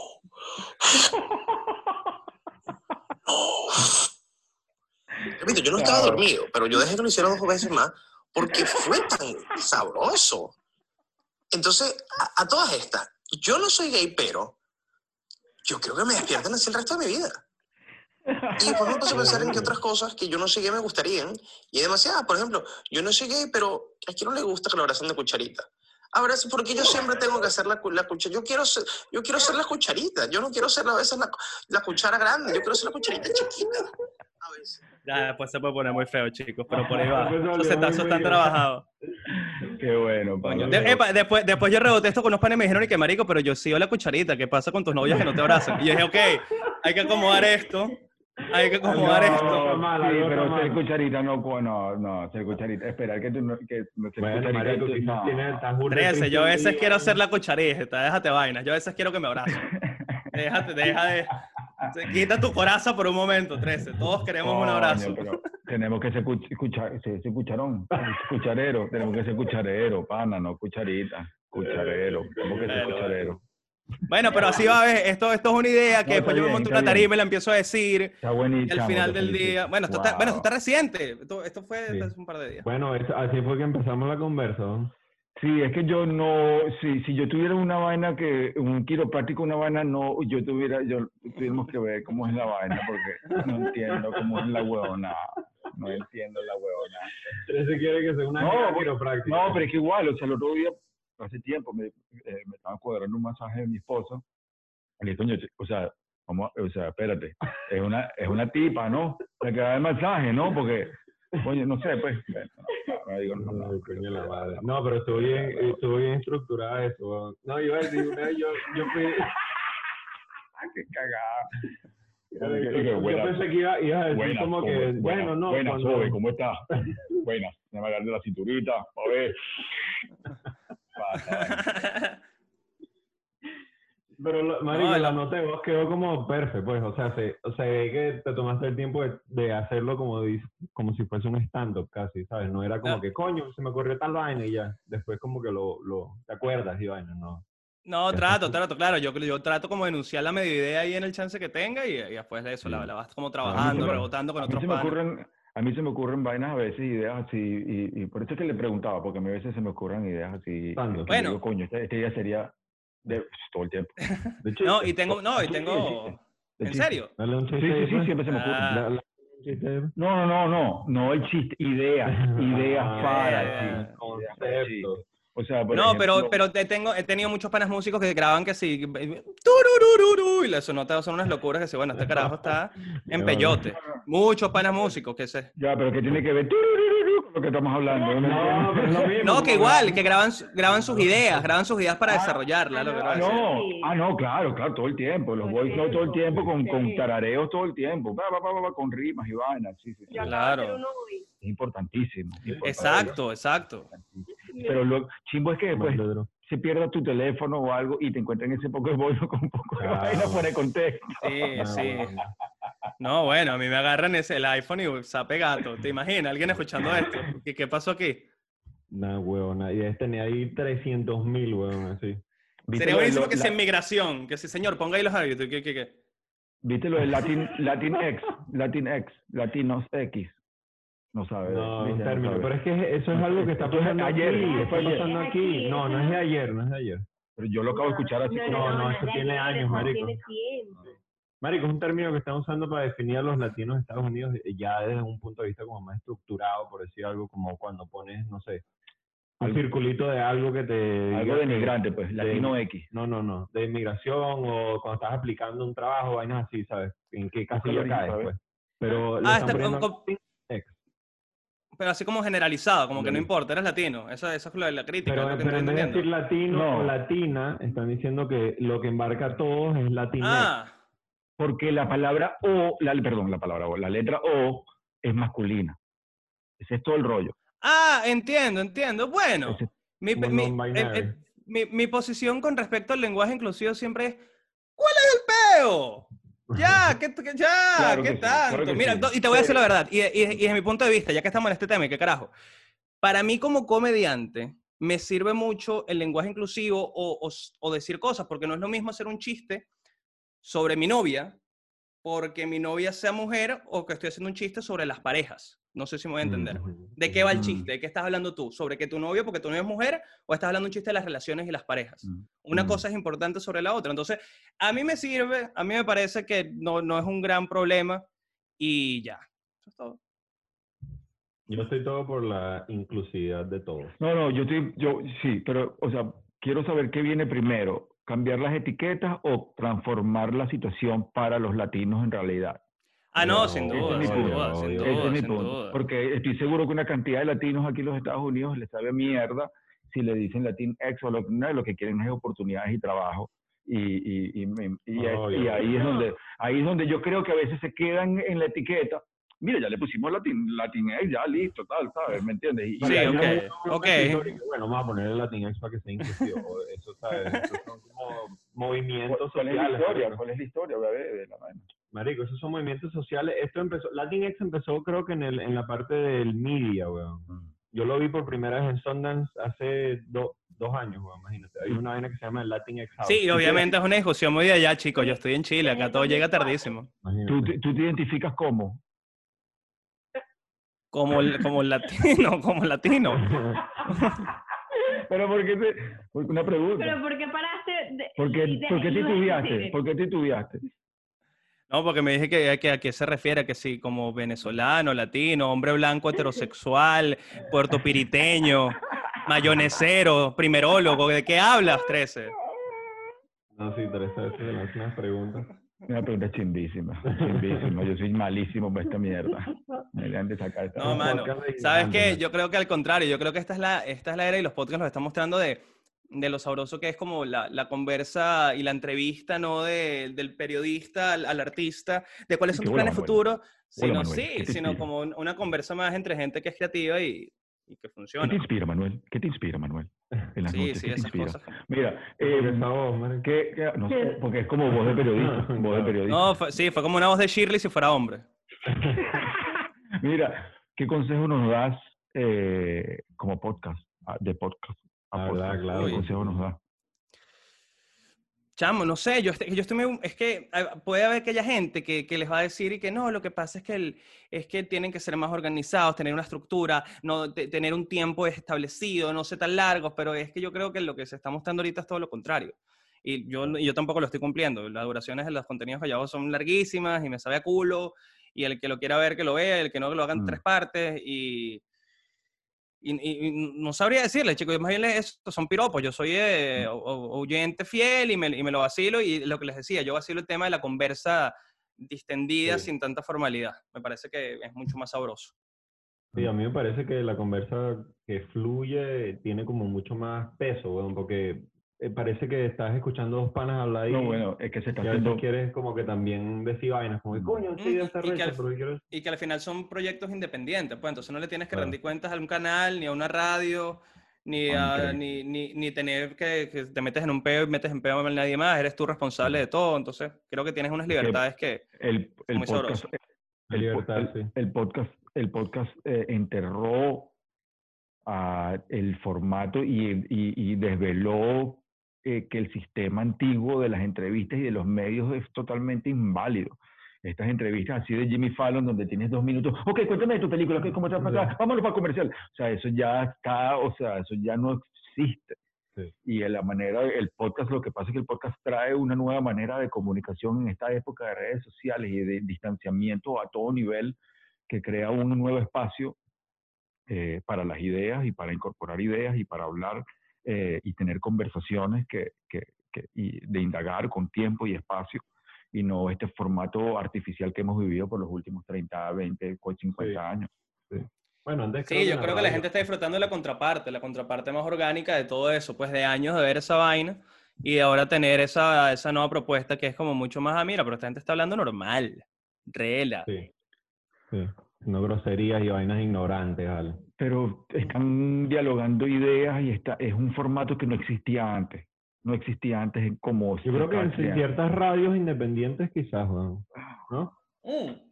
Sí, no sé. Y como podcast se tiene haciendo mucho rato. Yo creo que es como la masividad de eso, pues como darse cuenta que están estas, esas opciones también y que, y que es algo distinto a eso, a la televisión y, a- y al formato más engolado de, de ir a un medio, un canal, una radio y tener que hacer promoción y esas cosas. Mm, mm, entiendo. Coño, lo que es que trabajar, que sí, sí, los sponsors. ¿Ya tú te conseguiste unos sponsors? Háblanos de los sponsors. Bueno, yo, fíjate, eh, eh, eso lo estaba conversando en estos días. Caña, porque- caña, burde vivo, con caña, de una vez ya le resolvieron la caña, dígalo. Ah, claro, sin duda alguna. Yo tengo eh, para el programa hay un patrocinante de Ron, sin duda alguna. De una, de Sin duda una. alguna. Pues para, ¿Por qué crees que existe el programa?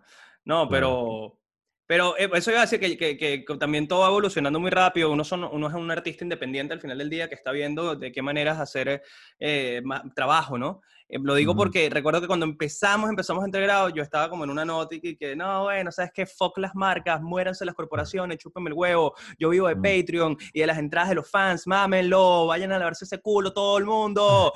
Y bueno, pasaron seis meses y también evoluciona todo. Claro, ¿no? Y evoluciona todo. Y, y, y uno abre más los ojos y dice como que, bueno, pero ajá, y, eh, ¿por qué no hacer publicidad convencional como siempre se ha hecho? ¿Por qué cobrarle directamente al fan cuando le Claro. puedes cobrar a una marca, darle un espacio en la vaina y no le cobras al fan? También es una, una propuesta válida, o sea, puede convivir, es lo que quiero decir, no es una Claro, no claro, solo una cosa y no claro. la otra. Entonces, Claro, bueno, ahí también ahí, ahí entraron muchas Claro. marcas al, al proyecto, desde Claro. grandes a pequeñas. Digo grandes porque hay, hay, hay, marcas grandes de, de- de Venezuela que están apoyando Entre Grados, por ejemplo, y hay marcas pequeñas locales acá que apoyan Entre Grados y apoyan El Hueco también, que es el podcast que hago con Gabo. Y no tienes, Entonces, y no, bueno. tienen- no tienes que comprometer nada de lo que dices, ni nada de lo que de nada. ¿O sí? Afortunadamente no, afortunadamente no. Ese es ok, uno de, las, ok. de los requisitos, digamos, fundamentales a la hora de, de que nosotros negociemos con alguien, ¿no? De que tengamos esa libertad. Y siempre todo, creo que que la- la- las marcas, por así decirlo, saben que somos gente responsable, ¿no? Más Mm. allá de algo polémico por alguna vaina farandulera o de verdad algo que se nos que se escapó, lo que Mm. sea, no tenemos la intención de, de provocar por provocar o de ofender por ofender, que es peor, ¿no? Pero ¿cuál sería el, el- el patrocinante indicado para el salvoconducto? Porque este, eh, café, bueno, ¿qué va a hacer? Coño, un café. sí, Coño, sí, es que sí. me estoy dando cuenta, ustedes son mañaneros, mano, ustedes graban a las 10 de la mañana, ¿no? 10, 11. Sí, temprano. Bueno, bueno, sabroso, vale, y en el al así, playita, Cuando- tal. Ah, sí, a veces tengo que llegar a las 10. Cuando llegan el estudio. no, no. Mm. Coño, pero el coffee es el que tal, coffee, una marca que sí es CBD, Pero lo que pasa es unas que- gomitas. Pero lo que pasa, sí, el, Una marca, un- el una problema marca de es, el problema es- es el- es la audiencia y el público, porque estamos haciendo el podcast desde Los Ángeles, tenemos un público americano de, de los Estados Unidos, perdón, de los Estados Unidos, y tenemos público en, en Sudamérica. Pero entonces, ¿cómo- ¿de dónde va a ser la, la, la marca? Porque estamos como que regados en todas partes. Está online. Todo online. Sí, no, y también depende de que, de que, de que sea la marca, que venda, que, que cuál sea su interés, dónde tienen más gente ustedes.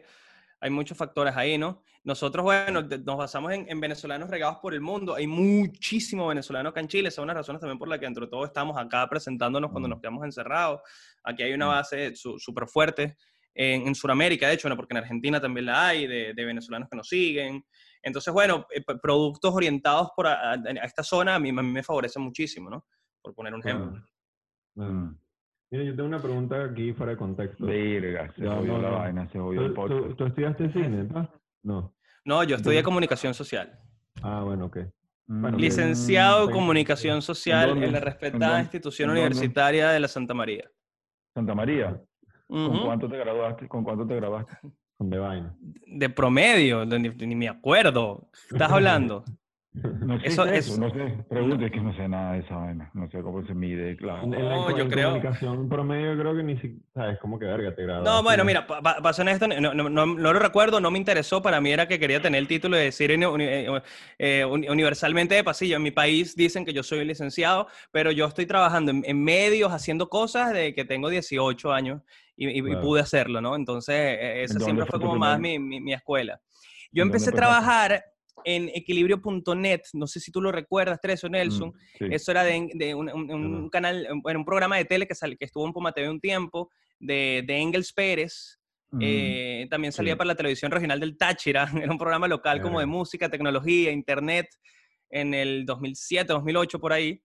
Y mm, nada, empecé a trabajar ahí eh, como redactor creativo y era la época en que en Caracas, eh, en la movida como rock and roll, se están haciendo muchos streamings, me acuerdo, como que eh, transmisiones en vivo de conciertos. Entonces yo era que se me iba, no sé, para el molino y, y montaba los equipos, la cámara, el peo y un internet más decente al que tenemos hoy día claramente y hacía un, un streaming de vinilo versos, por poner un ejemplo, ¿no? Tocando en, el, ok. en el- en el molino.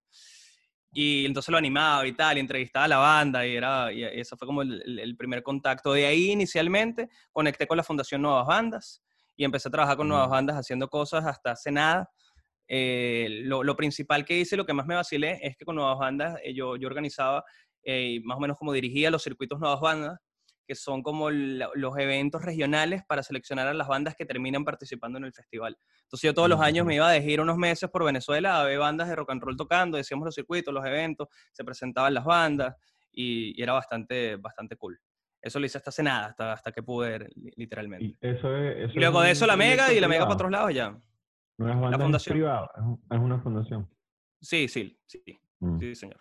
Por dirige ayuda. Félix llevado, claro, tú conoces, Tres. Yo tengo. Claro, claro, Ey, yo fui... ey, yo, le he dado rosca que tú no tienes idea. Hay un CD de nuevas bandas, un CD de la época CD que le di rosca durísimo, que es el del festival del 2001. Tocaste tú, tocó. Juanes. Con Juanes. Y, a- y, y está, si no me equivoco, está Revolution tuya, o sea, en el disco, como en vivo, en el performance de Revolution, si no me equivoco. Y también como que haces un freestyle ahí, una, una locurita con Juanes, que está bien lacra en ese disco. Sí, Solo lo- eh, lo recuerdo. Ese fue un, Consígalo, el eso está por internet. Ese, ese fue un concierto que hicimos en, el, en, en las terrazas del Teatro Teresa Carreño en el 2001, Festival de Nuevas Bandas, y fue el primer concierto de Juanes en Venezuela, su primera llegada antes de que explotara como explotó, justo antes, y se, me monté, yo, yo le abrí a Juanes con mi banda eh, de Fight Times Loco, el disco Fight Times Loco, estaba Castor, estaba Concepción, estaba eh, Eric Colón, y luego se montó Juanes y luego estaba yo en el camerino cuando se montó Juanes y me llega el manager de Juanes y me dice, mira, que Juanes le, le gustó mucho tu show y quiere que te montes a improvisar algo con él. Y yo, what? En el momento, pan. Y entonces, y entonces yo, ah, bueno, déjame pensar, no, es ya, súbete. Y me subí, vacilamos ahí, cantamos el ratón o algo así. Sí, Y- el ratón. Una experiencia con Juanes increíble. Juanes es bueno, tremendo pana, tremendo pana, tremendo pana. Por, por esa misma época, ya que estamos en, en- en anécdota, en anécdota cómica, yo creo que esto hecho- eh, he dicho esto por ahí, pero lo voy a repetir ahorita porque es apropiado. Mi Mierda. primer concierto en la vida, primer concierto en la vida, primer concierto en la vida, 12 u 11 años, no recuerdo bien, fue en la eh, terraza del anfiteatro del Sanville, afuerita. Iba a tocar Genitalica, no tocó porque llovió, pero tocó antes el señor 13 con su banda. Y estaba, y tocó, este, en tu banda estaba David Rondón, recuerdo, era tu guitarrista. Y fue Ujú. ah, y también tocó Claro Oscuro. Ese fue mi primer concierto en la vida. Claro Oscuro y 13 Bélica. porque Genitalica no tocó. Y Bélica, Bélica estaba, claro. cantaba, cantaba en mi banda. Claro. Sí, cuando Claro. celebremos en Itálica. Yo me acuerdo vaina. Sí, pana, esos eran los tiempos cuando estábamos fundando, poniendo el cemento en las bases Mm. para que tú entraras a patinar, Ah, arando la tierra. No joda.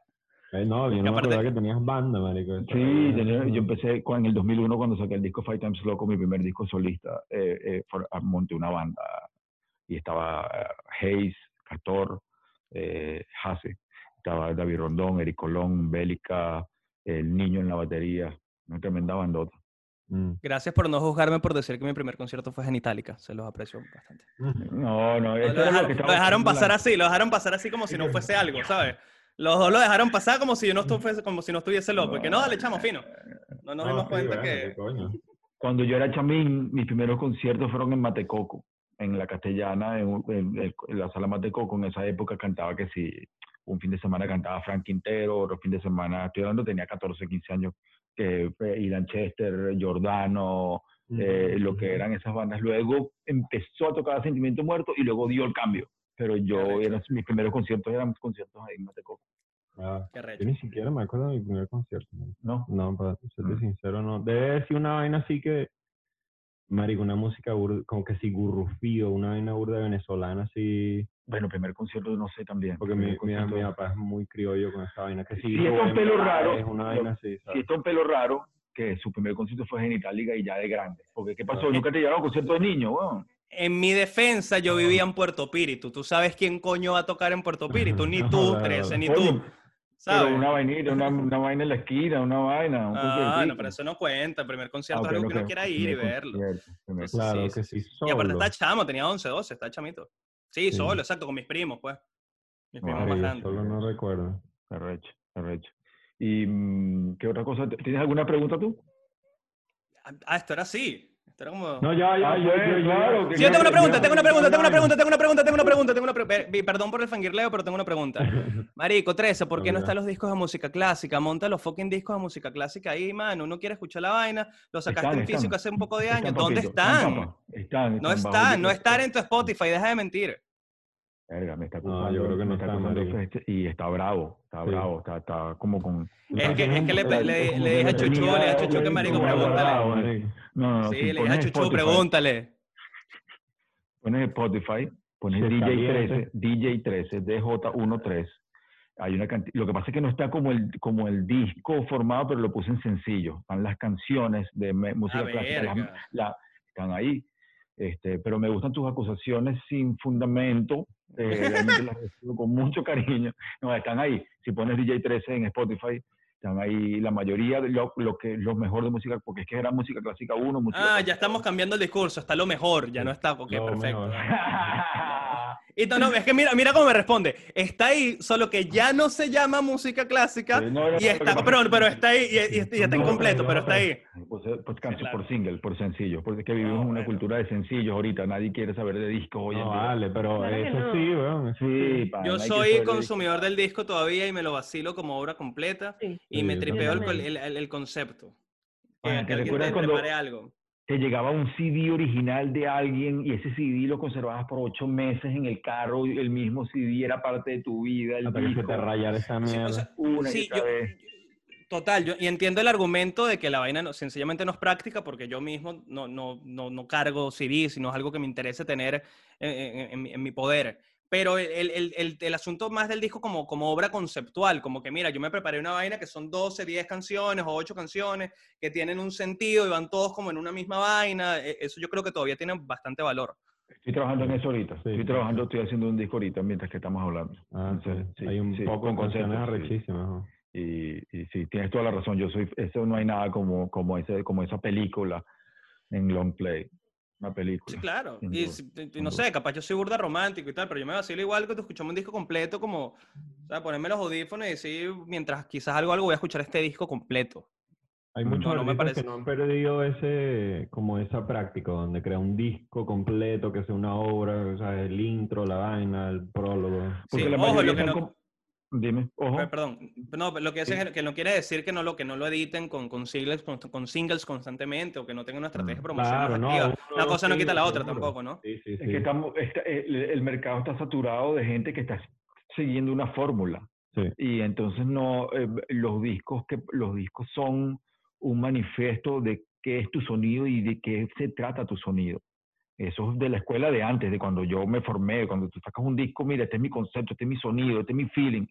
Ahorita todo el mundo está buscando el mismo sonido y la misma vaina y la misma fórmula. Entonces, ¿qué van a hacer un disco de, de, de la misma fórmula, todo, 16 canciones iguales, de- del- Sí. del, del mismo concepto? Entonces, implica que tienes que pensar un poco más, implica que tienes que hacer un intro, un interludio, una vaina, un- una vaina, y eso no es de la música de ahora. Todo el mundo quiere pegar, "Ah, mi canción tiene un millón de hits y tal. Este peo de los numeritos me está ladillando que jode el peo de los numeritos y juzgar la música por los números. Es un peo, pana. Es un sí, peo, sí. es un peo. Porque, porque realmente Toda la industria se basa en eso. pero al mismo tiempo antes, de los 90, antes de todo este pedo del, del internet, la música underground siempre era underground y no se escuchaba y no tenía, no tenía lo que llaman, lo que llaman ahora hits, pues tenías que conseguirla también. Entonces eso también es parte de todo. Pero no me vengas ahorita a decir, no, yo tengo un millón de hits que yo soy tal y no, no, no, no, no eres nada, no tienes un concepto, no tienes un coño madre, ¿me entiendes? Entonces, como que eso no, no, no mide tampoco a veces. Eh, pe- pe- al mismo tiempo también hay gente que tiene un éxito muy efímero, ¿no? Y que eh, esto va a sonar demasiado Lilian Tintori, pero que la historia les pasa factura. Es decir, que sacaste una canción, la pegaste, weón, y quién coño sabe quién eres en seis meses después cuando salieron siete canciones más que son buenas. Eso, ya también es sí, como el... sí, sí. Si Sí, la pegas, como- tienes que estar bien contento. Si la pegas, tienes que estar alegre. Pegar Sí, una claro, claro. es lo máximo. Coño, de bola. Claro, brutal, brutal, también, pero, ¿no? pero, pero, ¿quién eres como Em- artista si pegaste una canción que sí, que fue muy sonada durante un mes y al otro mes salió el próximo Despacito y la vaina se, se cambió toda, ¿no? Yo creo que eso, como que también depende del artista y de, y de- de lo que haga la, el- Siempre me da sí, su curiosidad, obra. ¿no? Siempre me da Sí. curiosidad esos temas que pegan y marcan.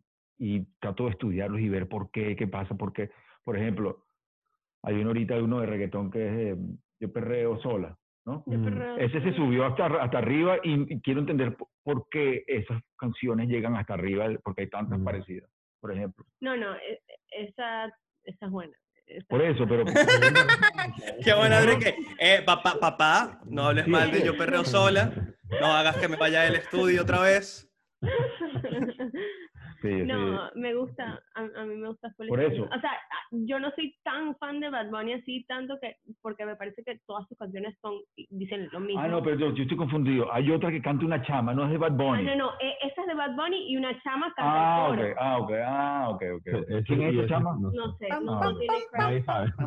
Bueno, por ejemplo, Ese es Bad Bunny No, de eh, hizo, hizo un remix con Ivy Queen, si no me equivoco, hizo un remix con Ah, Ivy Queen. verga, eso no lo había escuchado. Pero, sí, no, le- sí, el tema, el tema está bueno, está Marico, pegajoso. Y más allá el de eso, Es pegajoso. Vamos a estar claros. También lo que pasa es que en el reggaetón no existe un concepto de que, bueno, no sé, que me, si soy ignorante, no sé, de un reggaetonero que te diga, coño, un, un disco con un concepto de reggaetón. Sí, sí, sí, sí, no, sí los hay, sí los hay.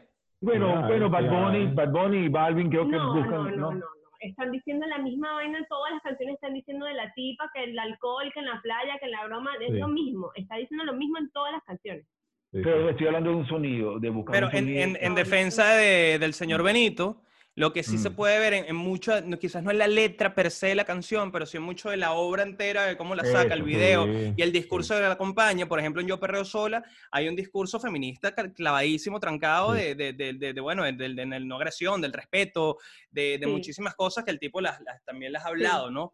Entonces, coño, que me gusta. hay, Sí, no, y más allá de eso, eso, como que hay debates en que, que, bueno, quizás la letra no es tan explícita, pero todo el concepto que, que le puso a la, a la promoción Sí. y al video y, a la- y al concepto de lo que está diciendo, tiene algo, pues tiene, un, tiene algo ahí, No, tiene y un contexto, tiene un... tiene- mujer, un y statement, tiene un statement. reggaetonero- No, que el reggaetonero Claro. quiere ser como que el más hombre y vaina y el carajo Claro, y este tipo se puso unas y- tetas, No, ¿sabes? pero es que, pero es que no estoy diciendo que, que to- todo se ve increíble, todo el proyecto se ve increíble, pero sí, Ah. sí creo que no. Sí, no es sí. Critican un, están criticando un pelo también, esto también, que, que, que, bueno, que se viste mujer y tal, y como eso que, que supuestamente aplasta años. y No, años no, no, tal, no. También es como No, yo estoy de acuerdo. O sea, a mí me tomó mucho como digerir la vaina y mucha gente decía como que, coño, conceptualmente y vaina. Y yo, bueno, vamos a ver la vaina de verdad, analizarlo.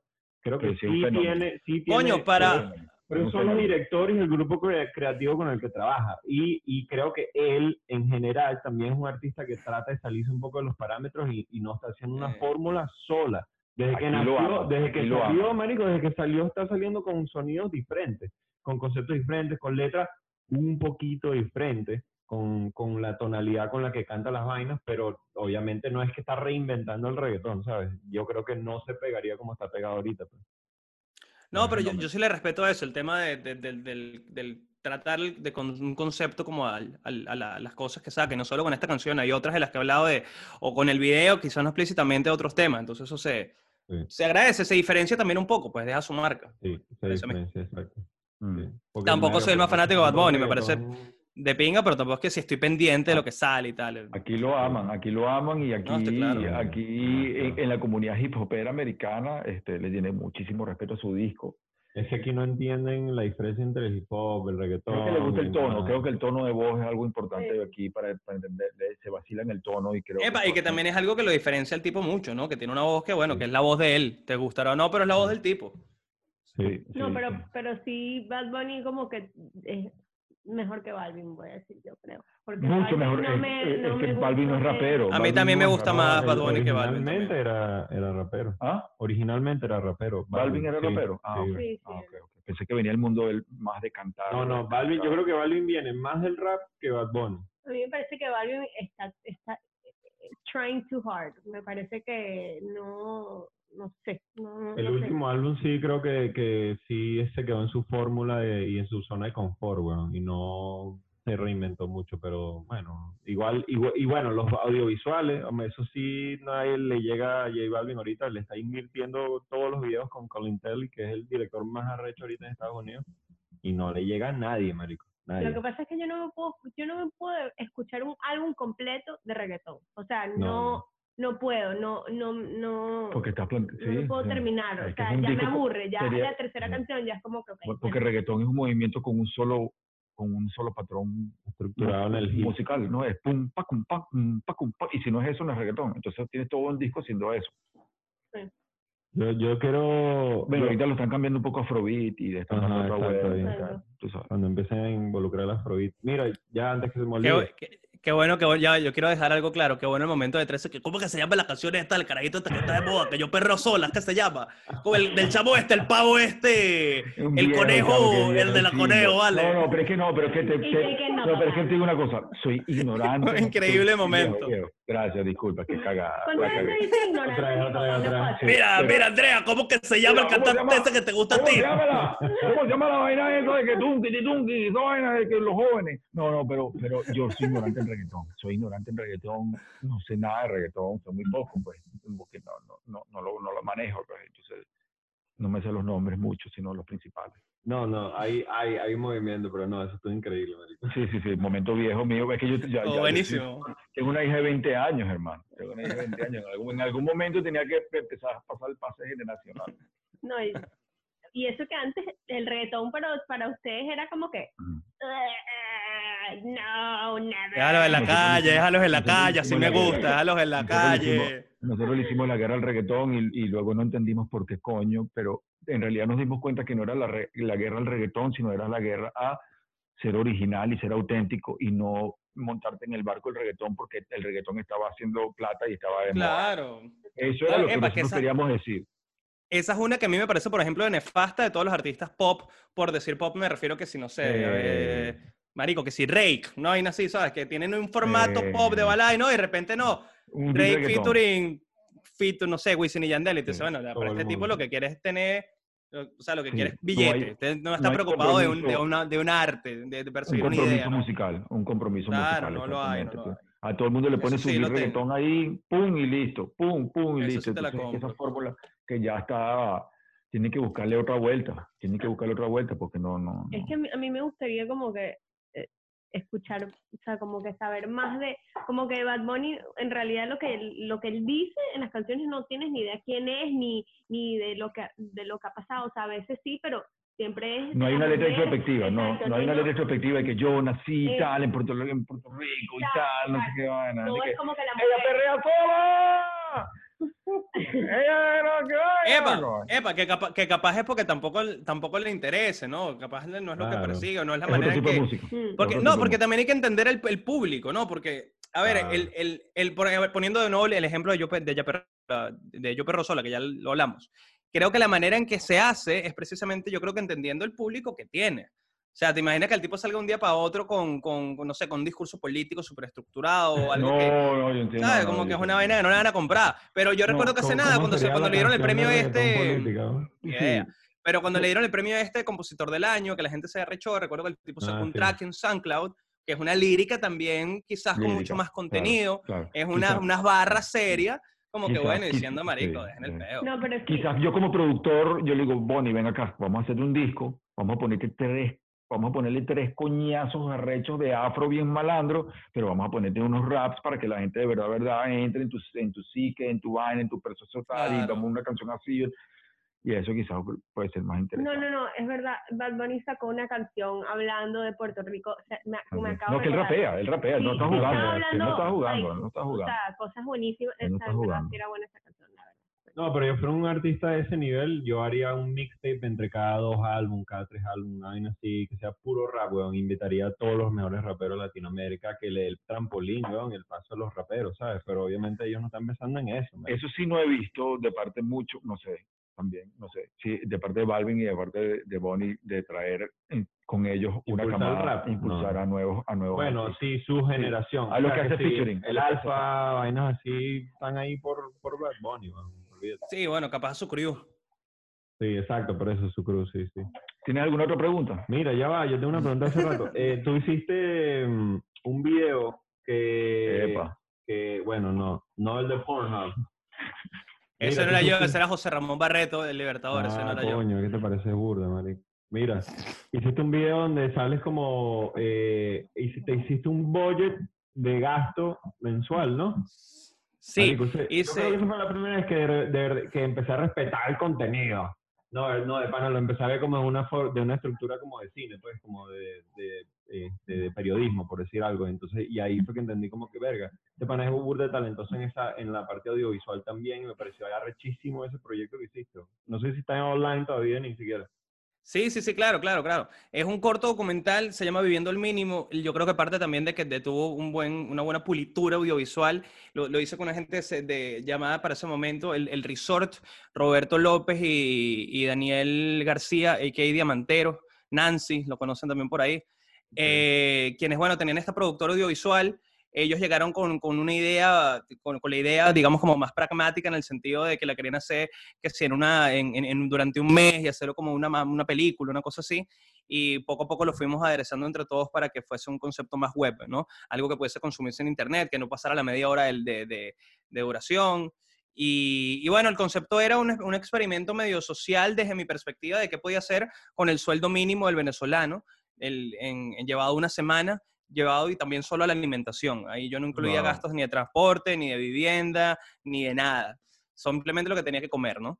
Y bueno, sí, el, el, el docu le fue súper bien y, y es una perspectiva como cómica de un peo súper difícil de entender que es la economía venezolana. ¿Cómo se llama? Entonces, se llama. Viviendo el Mínimo, está en YouTube. Viviendo el mínimo. Vamos a buscar. No, arrechísimo. Me parece increíble, marico. Tienes que resolver así con la cantidad de dinero que le queda y vaina, y entonces va y compras, no sé, en vez, como que no hay más proteínas, entonces te toca, tocar comprar como que sardinas y después tienes que comprar como, no sé, vegetales en vez de la Ojo, proteína. y eso, lo hicimos en 2016, Pero ahí eh, donde, el to- donde, coñazo donde todavía había, no, claro, no, sin duda, pero donde todavía había efectivo, yo, lo- yo tenía en efectivo, el efectivo Ah, verdad, desapareció en. Venezuela hace dos años, Sí. nadie tiene, ¿qué vas a hacer tú con efectivo en Venezuela? Yo, No, cuando, yo cuando estaba en Venezuela hace nada pagaba la gasolina con cigarros o con galletas.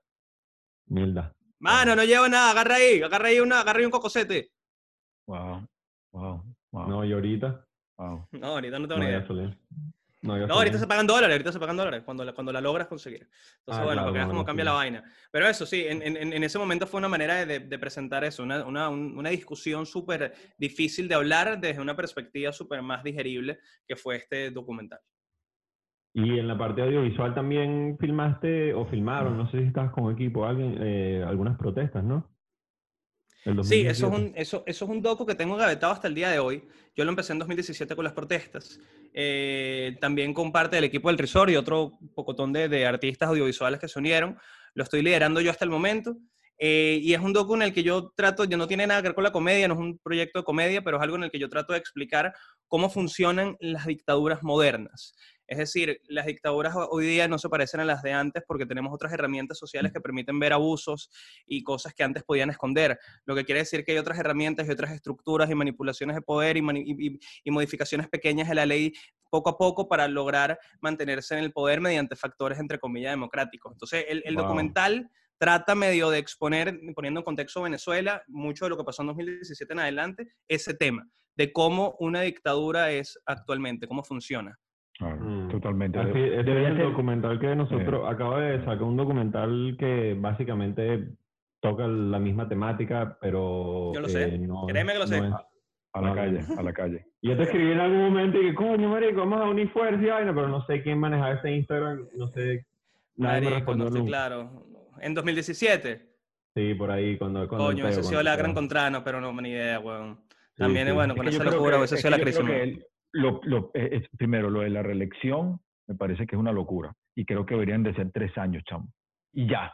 Tres años y tienes que pirar. Coño, no puedes hacer un coño. Oye, yo sé, pero es que, pero es que no, es que un poquito más de tiempo ya la vaina empieza como que entrar en otra vaina que mm, mm, no me parece democrático. Mm. Creo que debería ser, Claro. eh, o sea, máximo cuatro, bueno, cu- cuatro años y no puede haber reelección. No puede haber reelección. No puede haber reelección. porque casi siempre gana No otra vez. puede, eh, mi parecer, a mi parecer. Y quizás menos, tres años, ¿no? más No rápido. sé, no sé. Yo, yo lo dejo ahí. Sí. La- lo de la reelección quizás no, pues, pero los cuatro años está bien, marico.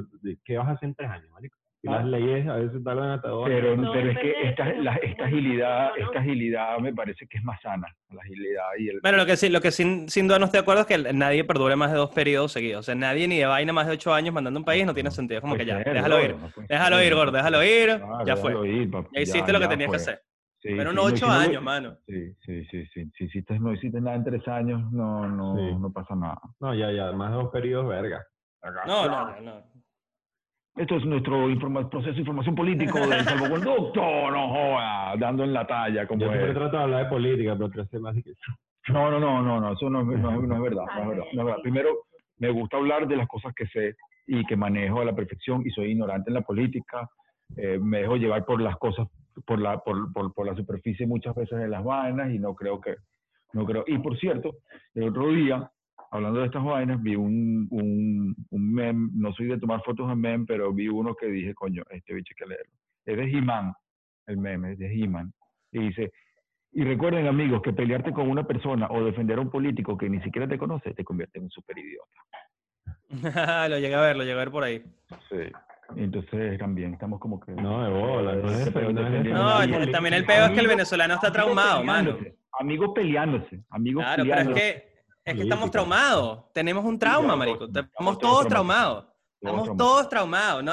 Y aparte, eh, lo, lo- lo tenemos tan reciente y tan a flor de piel que lo, lo tergiversamos con lo que está pasando en, otros países y la cagamos. Totalmente. Y sabes que creo también que eh, nosotros, creo, que, creo que Venezuela fue el, el primer experimento de la división a través del Twitter que causa una diferencia política. Creo que nosotros fuimos el experimento alrededor del 2008, 2009 con el Twitter y nos ayudó mucho a... a- las redes.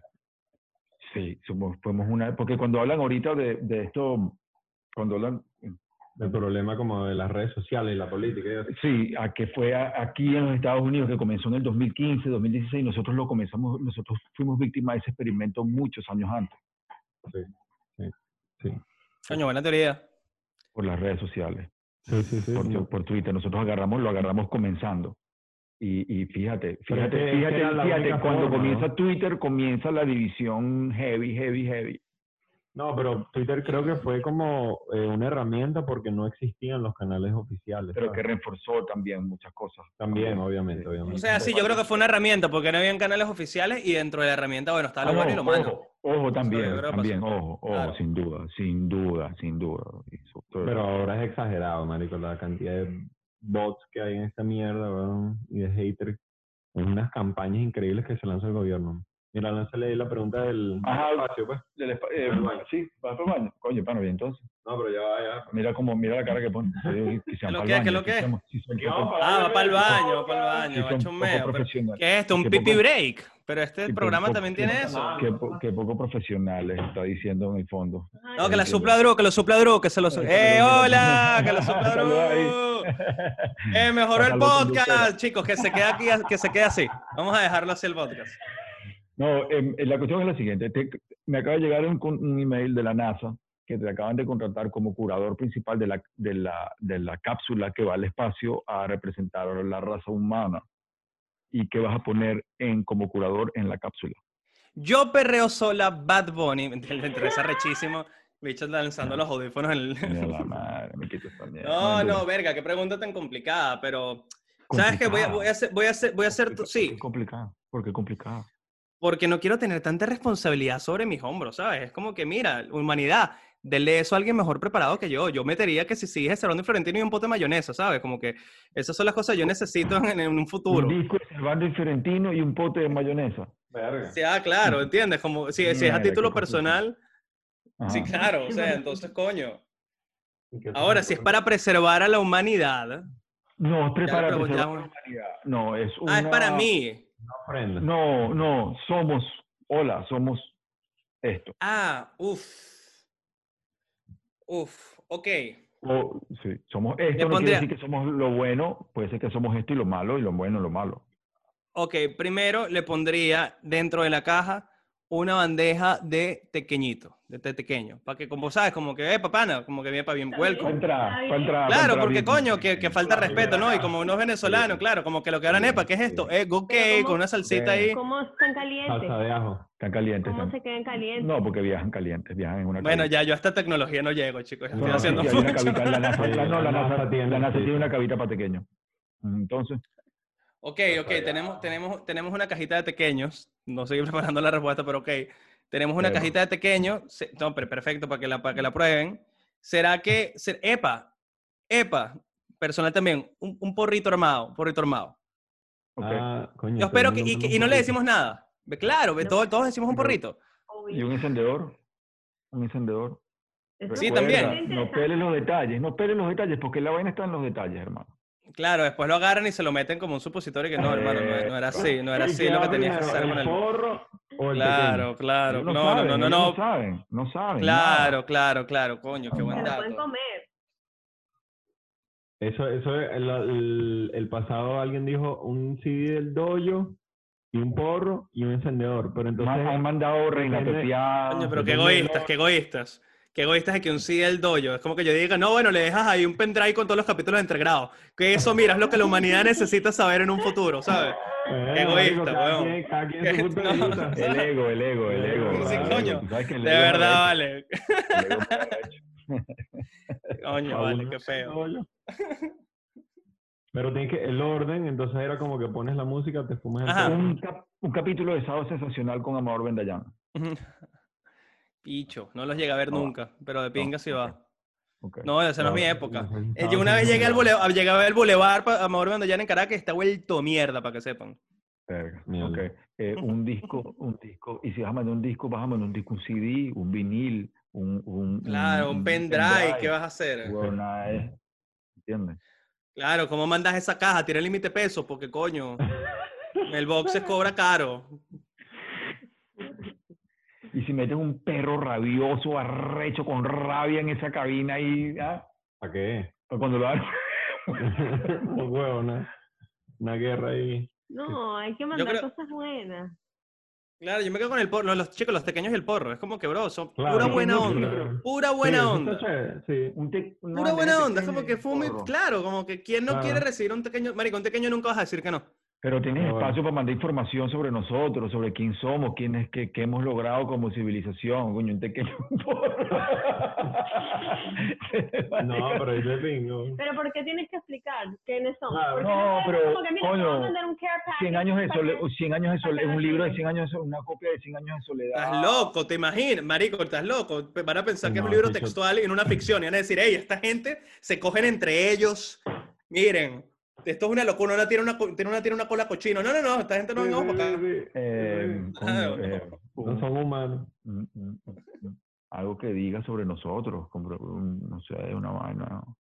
Pero ¿por qué tienen que ser egocéntricos como que tenemos, tienen que saber quiénes somos? No, a mí me Porque viene de nosotros, simple viene de nosotros, viene de simple nosotros. como pequeño, un porro y... Una abuelita, una abuelita en una mecedora así. No, que pero ya lo dijeron. Sí, eso lo dije yo. Ah. Mira, lo voy a completar, pues lo voy a completar para que pura, pura buena onda. El, los, los Ok. pequeños, el porro y en vinil con su respectivo pico para que lo suenen, para que hay que poner todos los elementos acá, el Exodus de Bob Marley, que es el disco más Eh, buena vibra sí, que sí. puede existir en la faz del planeta Sí. Tierra. Y es el profeta más ¿Sabes? de, de nuestra Claro, tierra, y es sí. como que, marico, es su- y es todo felicidad. Three Little Birds, jamming, como que go. Y habla, y habla de un éxodo. Ojo, habla de un éxodo de Mm. civilizaciones. Ok, perfecto, listo. estamos Ya, listos. aprobado. Ok, ¿cuál es la frase, la frase de, eh, de la semana? La Coño, frase de la semana. Ah, coño, mira, voy a entrevistar saliendo de acá. sali- mira, esta me gustó. Saliendo de acá voy a entrevistar eh, para entregrados en la temporada chilena una chama que se llama Bernardita Ruffinelli, una comediante de acá, y la estaba estalqueando claramente, preparando mi guion. Y en una entrevista la chama dice, vivimos en una sociedad tan polarizada que ya hoy día un comediante que le caiga bien a todo el mundo no está haciendo comedia, está haciendo relaciones públicas. Punchline. Se pusieron de Te relación la dejo, pues. ¡Bum! Qué bien. Es que, ¿sabes qué? Me, no, me dijeron que nada más dejáramos el del invitado. Ah, sí. Sí, que Ah, más que concreto. no. Es más concreto. Ok. Para no quitarle el brillo a, a Manuel. Ok. Ok. Bueno, Fue su reflexión. Fue su reflexión y parte de su proceso Claro. reflectivo. No, y, y es trampa porque Ok. uno lo puede pensar antes del Sí, episodio. exacto, ya, el otro uno no lo- no tiene- ¿Alguna otra No, cosa? freestyle. Bueno, lo, ¿quién se dio el salvoconducto esta semana? Ah, ¿Quién no? El, salvo- el salvoconducto, en tu opinión, esta semana, ¿quién se lo lleva y quién no? Ahí en, el, en el- los trending topics mundiales que, que has visto que, que la han cagado por ahí o que han hecho... Coño, lo está salvando, lo está, el salvoconducto para mí lo tiene ahorita el sur, que literalmente nos los están dando porque ya me estoy volviendo a presentar, tengo ya un par de semanas haciendo stand-up, voy a ir a hacer stand-up para Argentina también ahorita, entonces coño, eso es como que vuelva, weón, la gasolina al motor, la sangre a las venas y me tiene, me tiene, Claro, tiene trabajar, ¿Quiénes. ¿Quiénes no tienen el salvoconducto? Absolutamente todos los venezolanos que están peleando en Twitter por unas elecciones que no son en su país y que están absolutamente dementes. Gente que está que si marico en Ecuador y que no, lo que pasa es que Biden toca niñas. Cállate, huevón. Te trabajar, vale. ¿Te pasa? De pana. Para cualquiera de los dos lados. No, no, bien, Para- bien, bien, para- coño, eso estuvo... Para sepa que vas a pelear por esa huevonada. ah. Sí, no, ¿Qué especialmente tú afuera, qué? especialmente afuera. o sea, Coño, que- como que- que ya, ponte a trabajar, yo cuando, cuando vivía en Venezuela decía, no quiero que nadie comente sobre la política de Venezuela que viva afuera de Venezuela, ¿entiendes? No me gustaba, pues. Pero me parecía que si vas a comentar, tienes que conocer lo que está, lo que Estamos viviendo. ujú. Claro, y menos, y menos cuando viene como desde el ego. Cuando viene, no, porque yo viví, entonces ahora según esto que yo he vivido Claro. tú. Que como que, ay, no, no, todo no, el mundo lo lleva a su, todo el mundo lleva las experiencias Sí. a su referencia, pues a lo Sí. que ha vivido, sí. pues y uno nunca pues más puede entender lo que ha vivido la otra gente y las experiencias que tiene la otra gente, quizás, ¿entiendes? Son Claro, claro, perspectivas. claro. Por eso, por eso siempre las conversaciones deben ser sobre otras cosas que son eh, cosas, puntos donde nos unimos, donde hay más unión que separación. La cultura, la Sí, música. hermanos. Sí, ¿Y el salvoconducto, tres? ¿Ah? ¿Quién se dio el salvoconducto? ¿Quién se lleva el salvoconducto? ¿Quién se lleva el salvoconducto? Dame chance para pensar, di di tú primero para ir pensando, que no me, me saques. Bueno, y ya que estamos en la parte del sur, eh, por ahí el eh, Ítalo, en la parte de la producción, nos envió esto. Dice que el gobierno legalizó el autocultivo para uso medicinal y el expen- sí. Expendio Sí, sin de duda. aceites de farmacia. Sin duda, sin duda la apertura hacia la legalización y la de- decriminalización del cannabis a nivel mundial es algo que hay que celebrar, es algo que ha sido Yeah. un sueño de nosotros desde chamo, es algo que es lógico y debe venir acompañado de, por favor, liberar a toda esta gente y decriminalizar todo este proceso. Yo creo que ese es el gran salvoconducto de, de estas elecciones, de las cosas No, locales fue que cambiaron. Argentina, No, pero aquí Argentina. también, aquí también. Ah, bueno, New Jersey. pero, New pero Jersey, no, eh, eh, cuando qué llega a nivel federal ya hace otro pedo. Ah, claro, Pero sí, pero, en las localidades. pero sí. estamos avanzando. Sí. estamos avanzando. Y quien no se lo lleva, coño, es el Trump y su cabinet, que no se quieren ir, weón. Están ahí que "No", no quieren soltar ese pavo. Déjame pirala. Sí, sí, sí, ya los, los, los votos hablaron. Pírala. Sí, ya, Suelta la toalla menor. Y, y además que porque tenemos que pasarla. O sea, y si tú viviste tus cuatro años y pasó lo que pasó, hiciste lo que hiciste, Sí. seguimos. Al próximo, a esa es parte de la vaina, ese dinamismo no, tenemos sí, que mantenerlo, pana, tenemos que mantenernos cambiando eso siempre. ¿Qué va? Porque si no, ¿qué va? Entonces, Ah, salvoconducto. Así lo da. ¿Cómo? El salvoconducto. Ah, ok, ok, el salvoconducto, mm, ya, ya lo dije eso, Sí. lo, lo- la de- decriminalización Ah, y, no, la, y apertura a nivel mundial de, de, de cannabis. ¿no? Bien. Sí, tengo que apoyarlo, sí, sí, sin duda, sin duda ha cambiado y en Argentina eh, esto va a cambiar todo y creo que... Brutal. Ahora sí creo que no se lleva, creo que California se le está extendiendo, aquí en California se le está extendiendo la mano con la cuestión de la clausura, ¿cómo que es? De la, de- o sea, porque tenemos que de alguna manera abrir ya Ah, como la, sí, la- sí. la- la apertura de las escuelas o algo, no sé, pues. o Pero, sea, marico, que el los casos es más real de Los Ángeles son ahorita. Sí, yo sé, pero, pero, pero, pero, pero cerrarle la vida a la gente y la posibilidad de que trabaje también jode la vida completa. Entonces Sí. es una... Es burda raro. los trabajos es, es la escuela. La escuela es lo más Y la importante escuela, que es, pero es un lío, pana, es un lío. Pero salió la vacuna, no, va a salir ya, está viendo. Pfizer lo anunció que sí ayer, hoy. Sí. Por Ahí favor, dijeron basta que, ya. que 95% de, de como, ¿sabes? Que cura el virus. Parece que trae grandes eh, eh, dolores de, de cabeza. Ah, la vacuna. no. Bueno, algo que estaba escuchando. Más ayer. dolor de cabeza tengo, no Sí, puede salir. exacto. Tomar una cerveza. ¿Tú te, tú te la vacuna? No, no, yo esperaría. Ah. Mira, y, ¿cómo, ¿cómo te mantienes tú, tu salvoconducto, tu vida, tu actividad? ¿Practicas algo, algo que te permita a ti drenar toda esta situación? De, de deporte físico, antes de toda esta locura, em, estando en Venezuela como con más calma, hacía full boxeo y me lo tripeaba bastante. Me lo está, porque es como que Coño, la descarga perfecta. Ya aquí con, no, no he tenido tanta di- disciplina de hacer cosas, pero de vez en cuando trato de trotar y, y de, y de mantenerme sano, por así decirlo. Más allá de la ¿Con qué te- bebedera continua que me lleva el trabajo. ¿Con quién te gustaría entrar al ring? Para tener un sparring. Con un sparring, verga, que sí, con alguien súper debilucho para sentirme yo ganador. ¿Quién? ¿Con quién? ¿Con quién? ¿Con idea, quién? ni Con- idea. con no otro-. Tiene que ser alguien debilucho y que también te- le tengas pendiente meterle. Tiene que estar en la comedia. Ok, también, perfecto. Un buen, no, un buen roque valero, un buen roque valero, que es así como firifiri. Oh, Y que puede ser como un buen saco, como que, epa, epa, pa, qué pa, pa, buena pa. pelea! ¡Qué buena pelea! Sería bueno, sería. Manuel, tiene pelea. Hay que verlo, hay que verlo. Deberíamos hacer eso. Yo creo que te, ¿Con quién te traes al ring en, en Yo. en hip hop? Bueno, tenemos que medir, como dice, peso para que sea una, una, una, una, No, vaina. una pareja. Sí, no, no sé. ¿Con quién me puedes lanzar ahí para ver? Es sparring, ¿no? Sí, Es tiene que ser como sparring. la misma edad, La misma edad. más o menos. no, que- no sé quién tiene. Con quién- Vigavana. Con Vigavana. Coño, Vigavana me Verga, cero, me mano. Estás loco. No, no, es lucha, lucha greco No, yo estamos creo en que lucha no, greco Sí, no, grecorromana, cero pendiente. ¿Quién le busca a Gabana? ¿Estás loco? Te odio, te odio. Así que, te rompe Oye, si acaso, si acaso a vos estás un carajo pacifista, flaquito, tranquilo, como que ese bueno, se lo- capaz lo puedes joder, pero a, a- a Habana. oh, Bostas lanza las manos. Sí, vos Yo vi Sí. Bostas lanza sí. las manos. Bostas lanzaba manos. Seguro. Coño, sí, manos, tan sí. tranquilito. Sí, sí, ya no, no, pero, pero no. Puede ser, Bo- Bo- yo, yo no podría lanzarle un coñazo a Boston jamás en la vida. No, por eso, es como que no, no, no provoca, el bicho es demasiado que bueno, acabó la pelea. Saludos a Boston, pana, mi hermano querido. Oh, llorado a Bostas, que en, en Venezuela no sé por qué razón, full veces le llegué a entrevistar a Bostas, a Bostas y siempre fue un tipo demasiado pana, más pana de lo necesario. Sí, sí, sí, ya, ya vimos que ya vimos que entrevistaste a mis a ex, compa- a mis ex compañeros y a mí me dejaste por fuera, pero eso también no hay problema porque yo No, fui bueno, como no he- no ido a tu ciudad. Te invité, te invité yo al mío, te invité yo al mío, pero no importa. Pero no he ido, no he ido a visitarlos, pronto bien. iré a visitarlos y lo haremos, muchachos, no se preocupen. Eso está Ah, bien. exacto, en Estados Unidos. A ver ¿cuándo si, viene? a ver si, no, claro, a ver, a- no me voy a meter en más capas. Te quiero, Hermano. Gracias, Gracias, muchachos. gracias. De verdad, muchas gracias, honrado hablar con ustedes. Chao, Drew. Chao, Drew. Chao. Vaya. Ay, aló.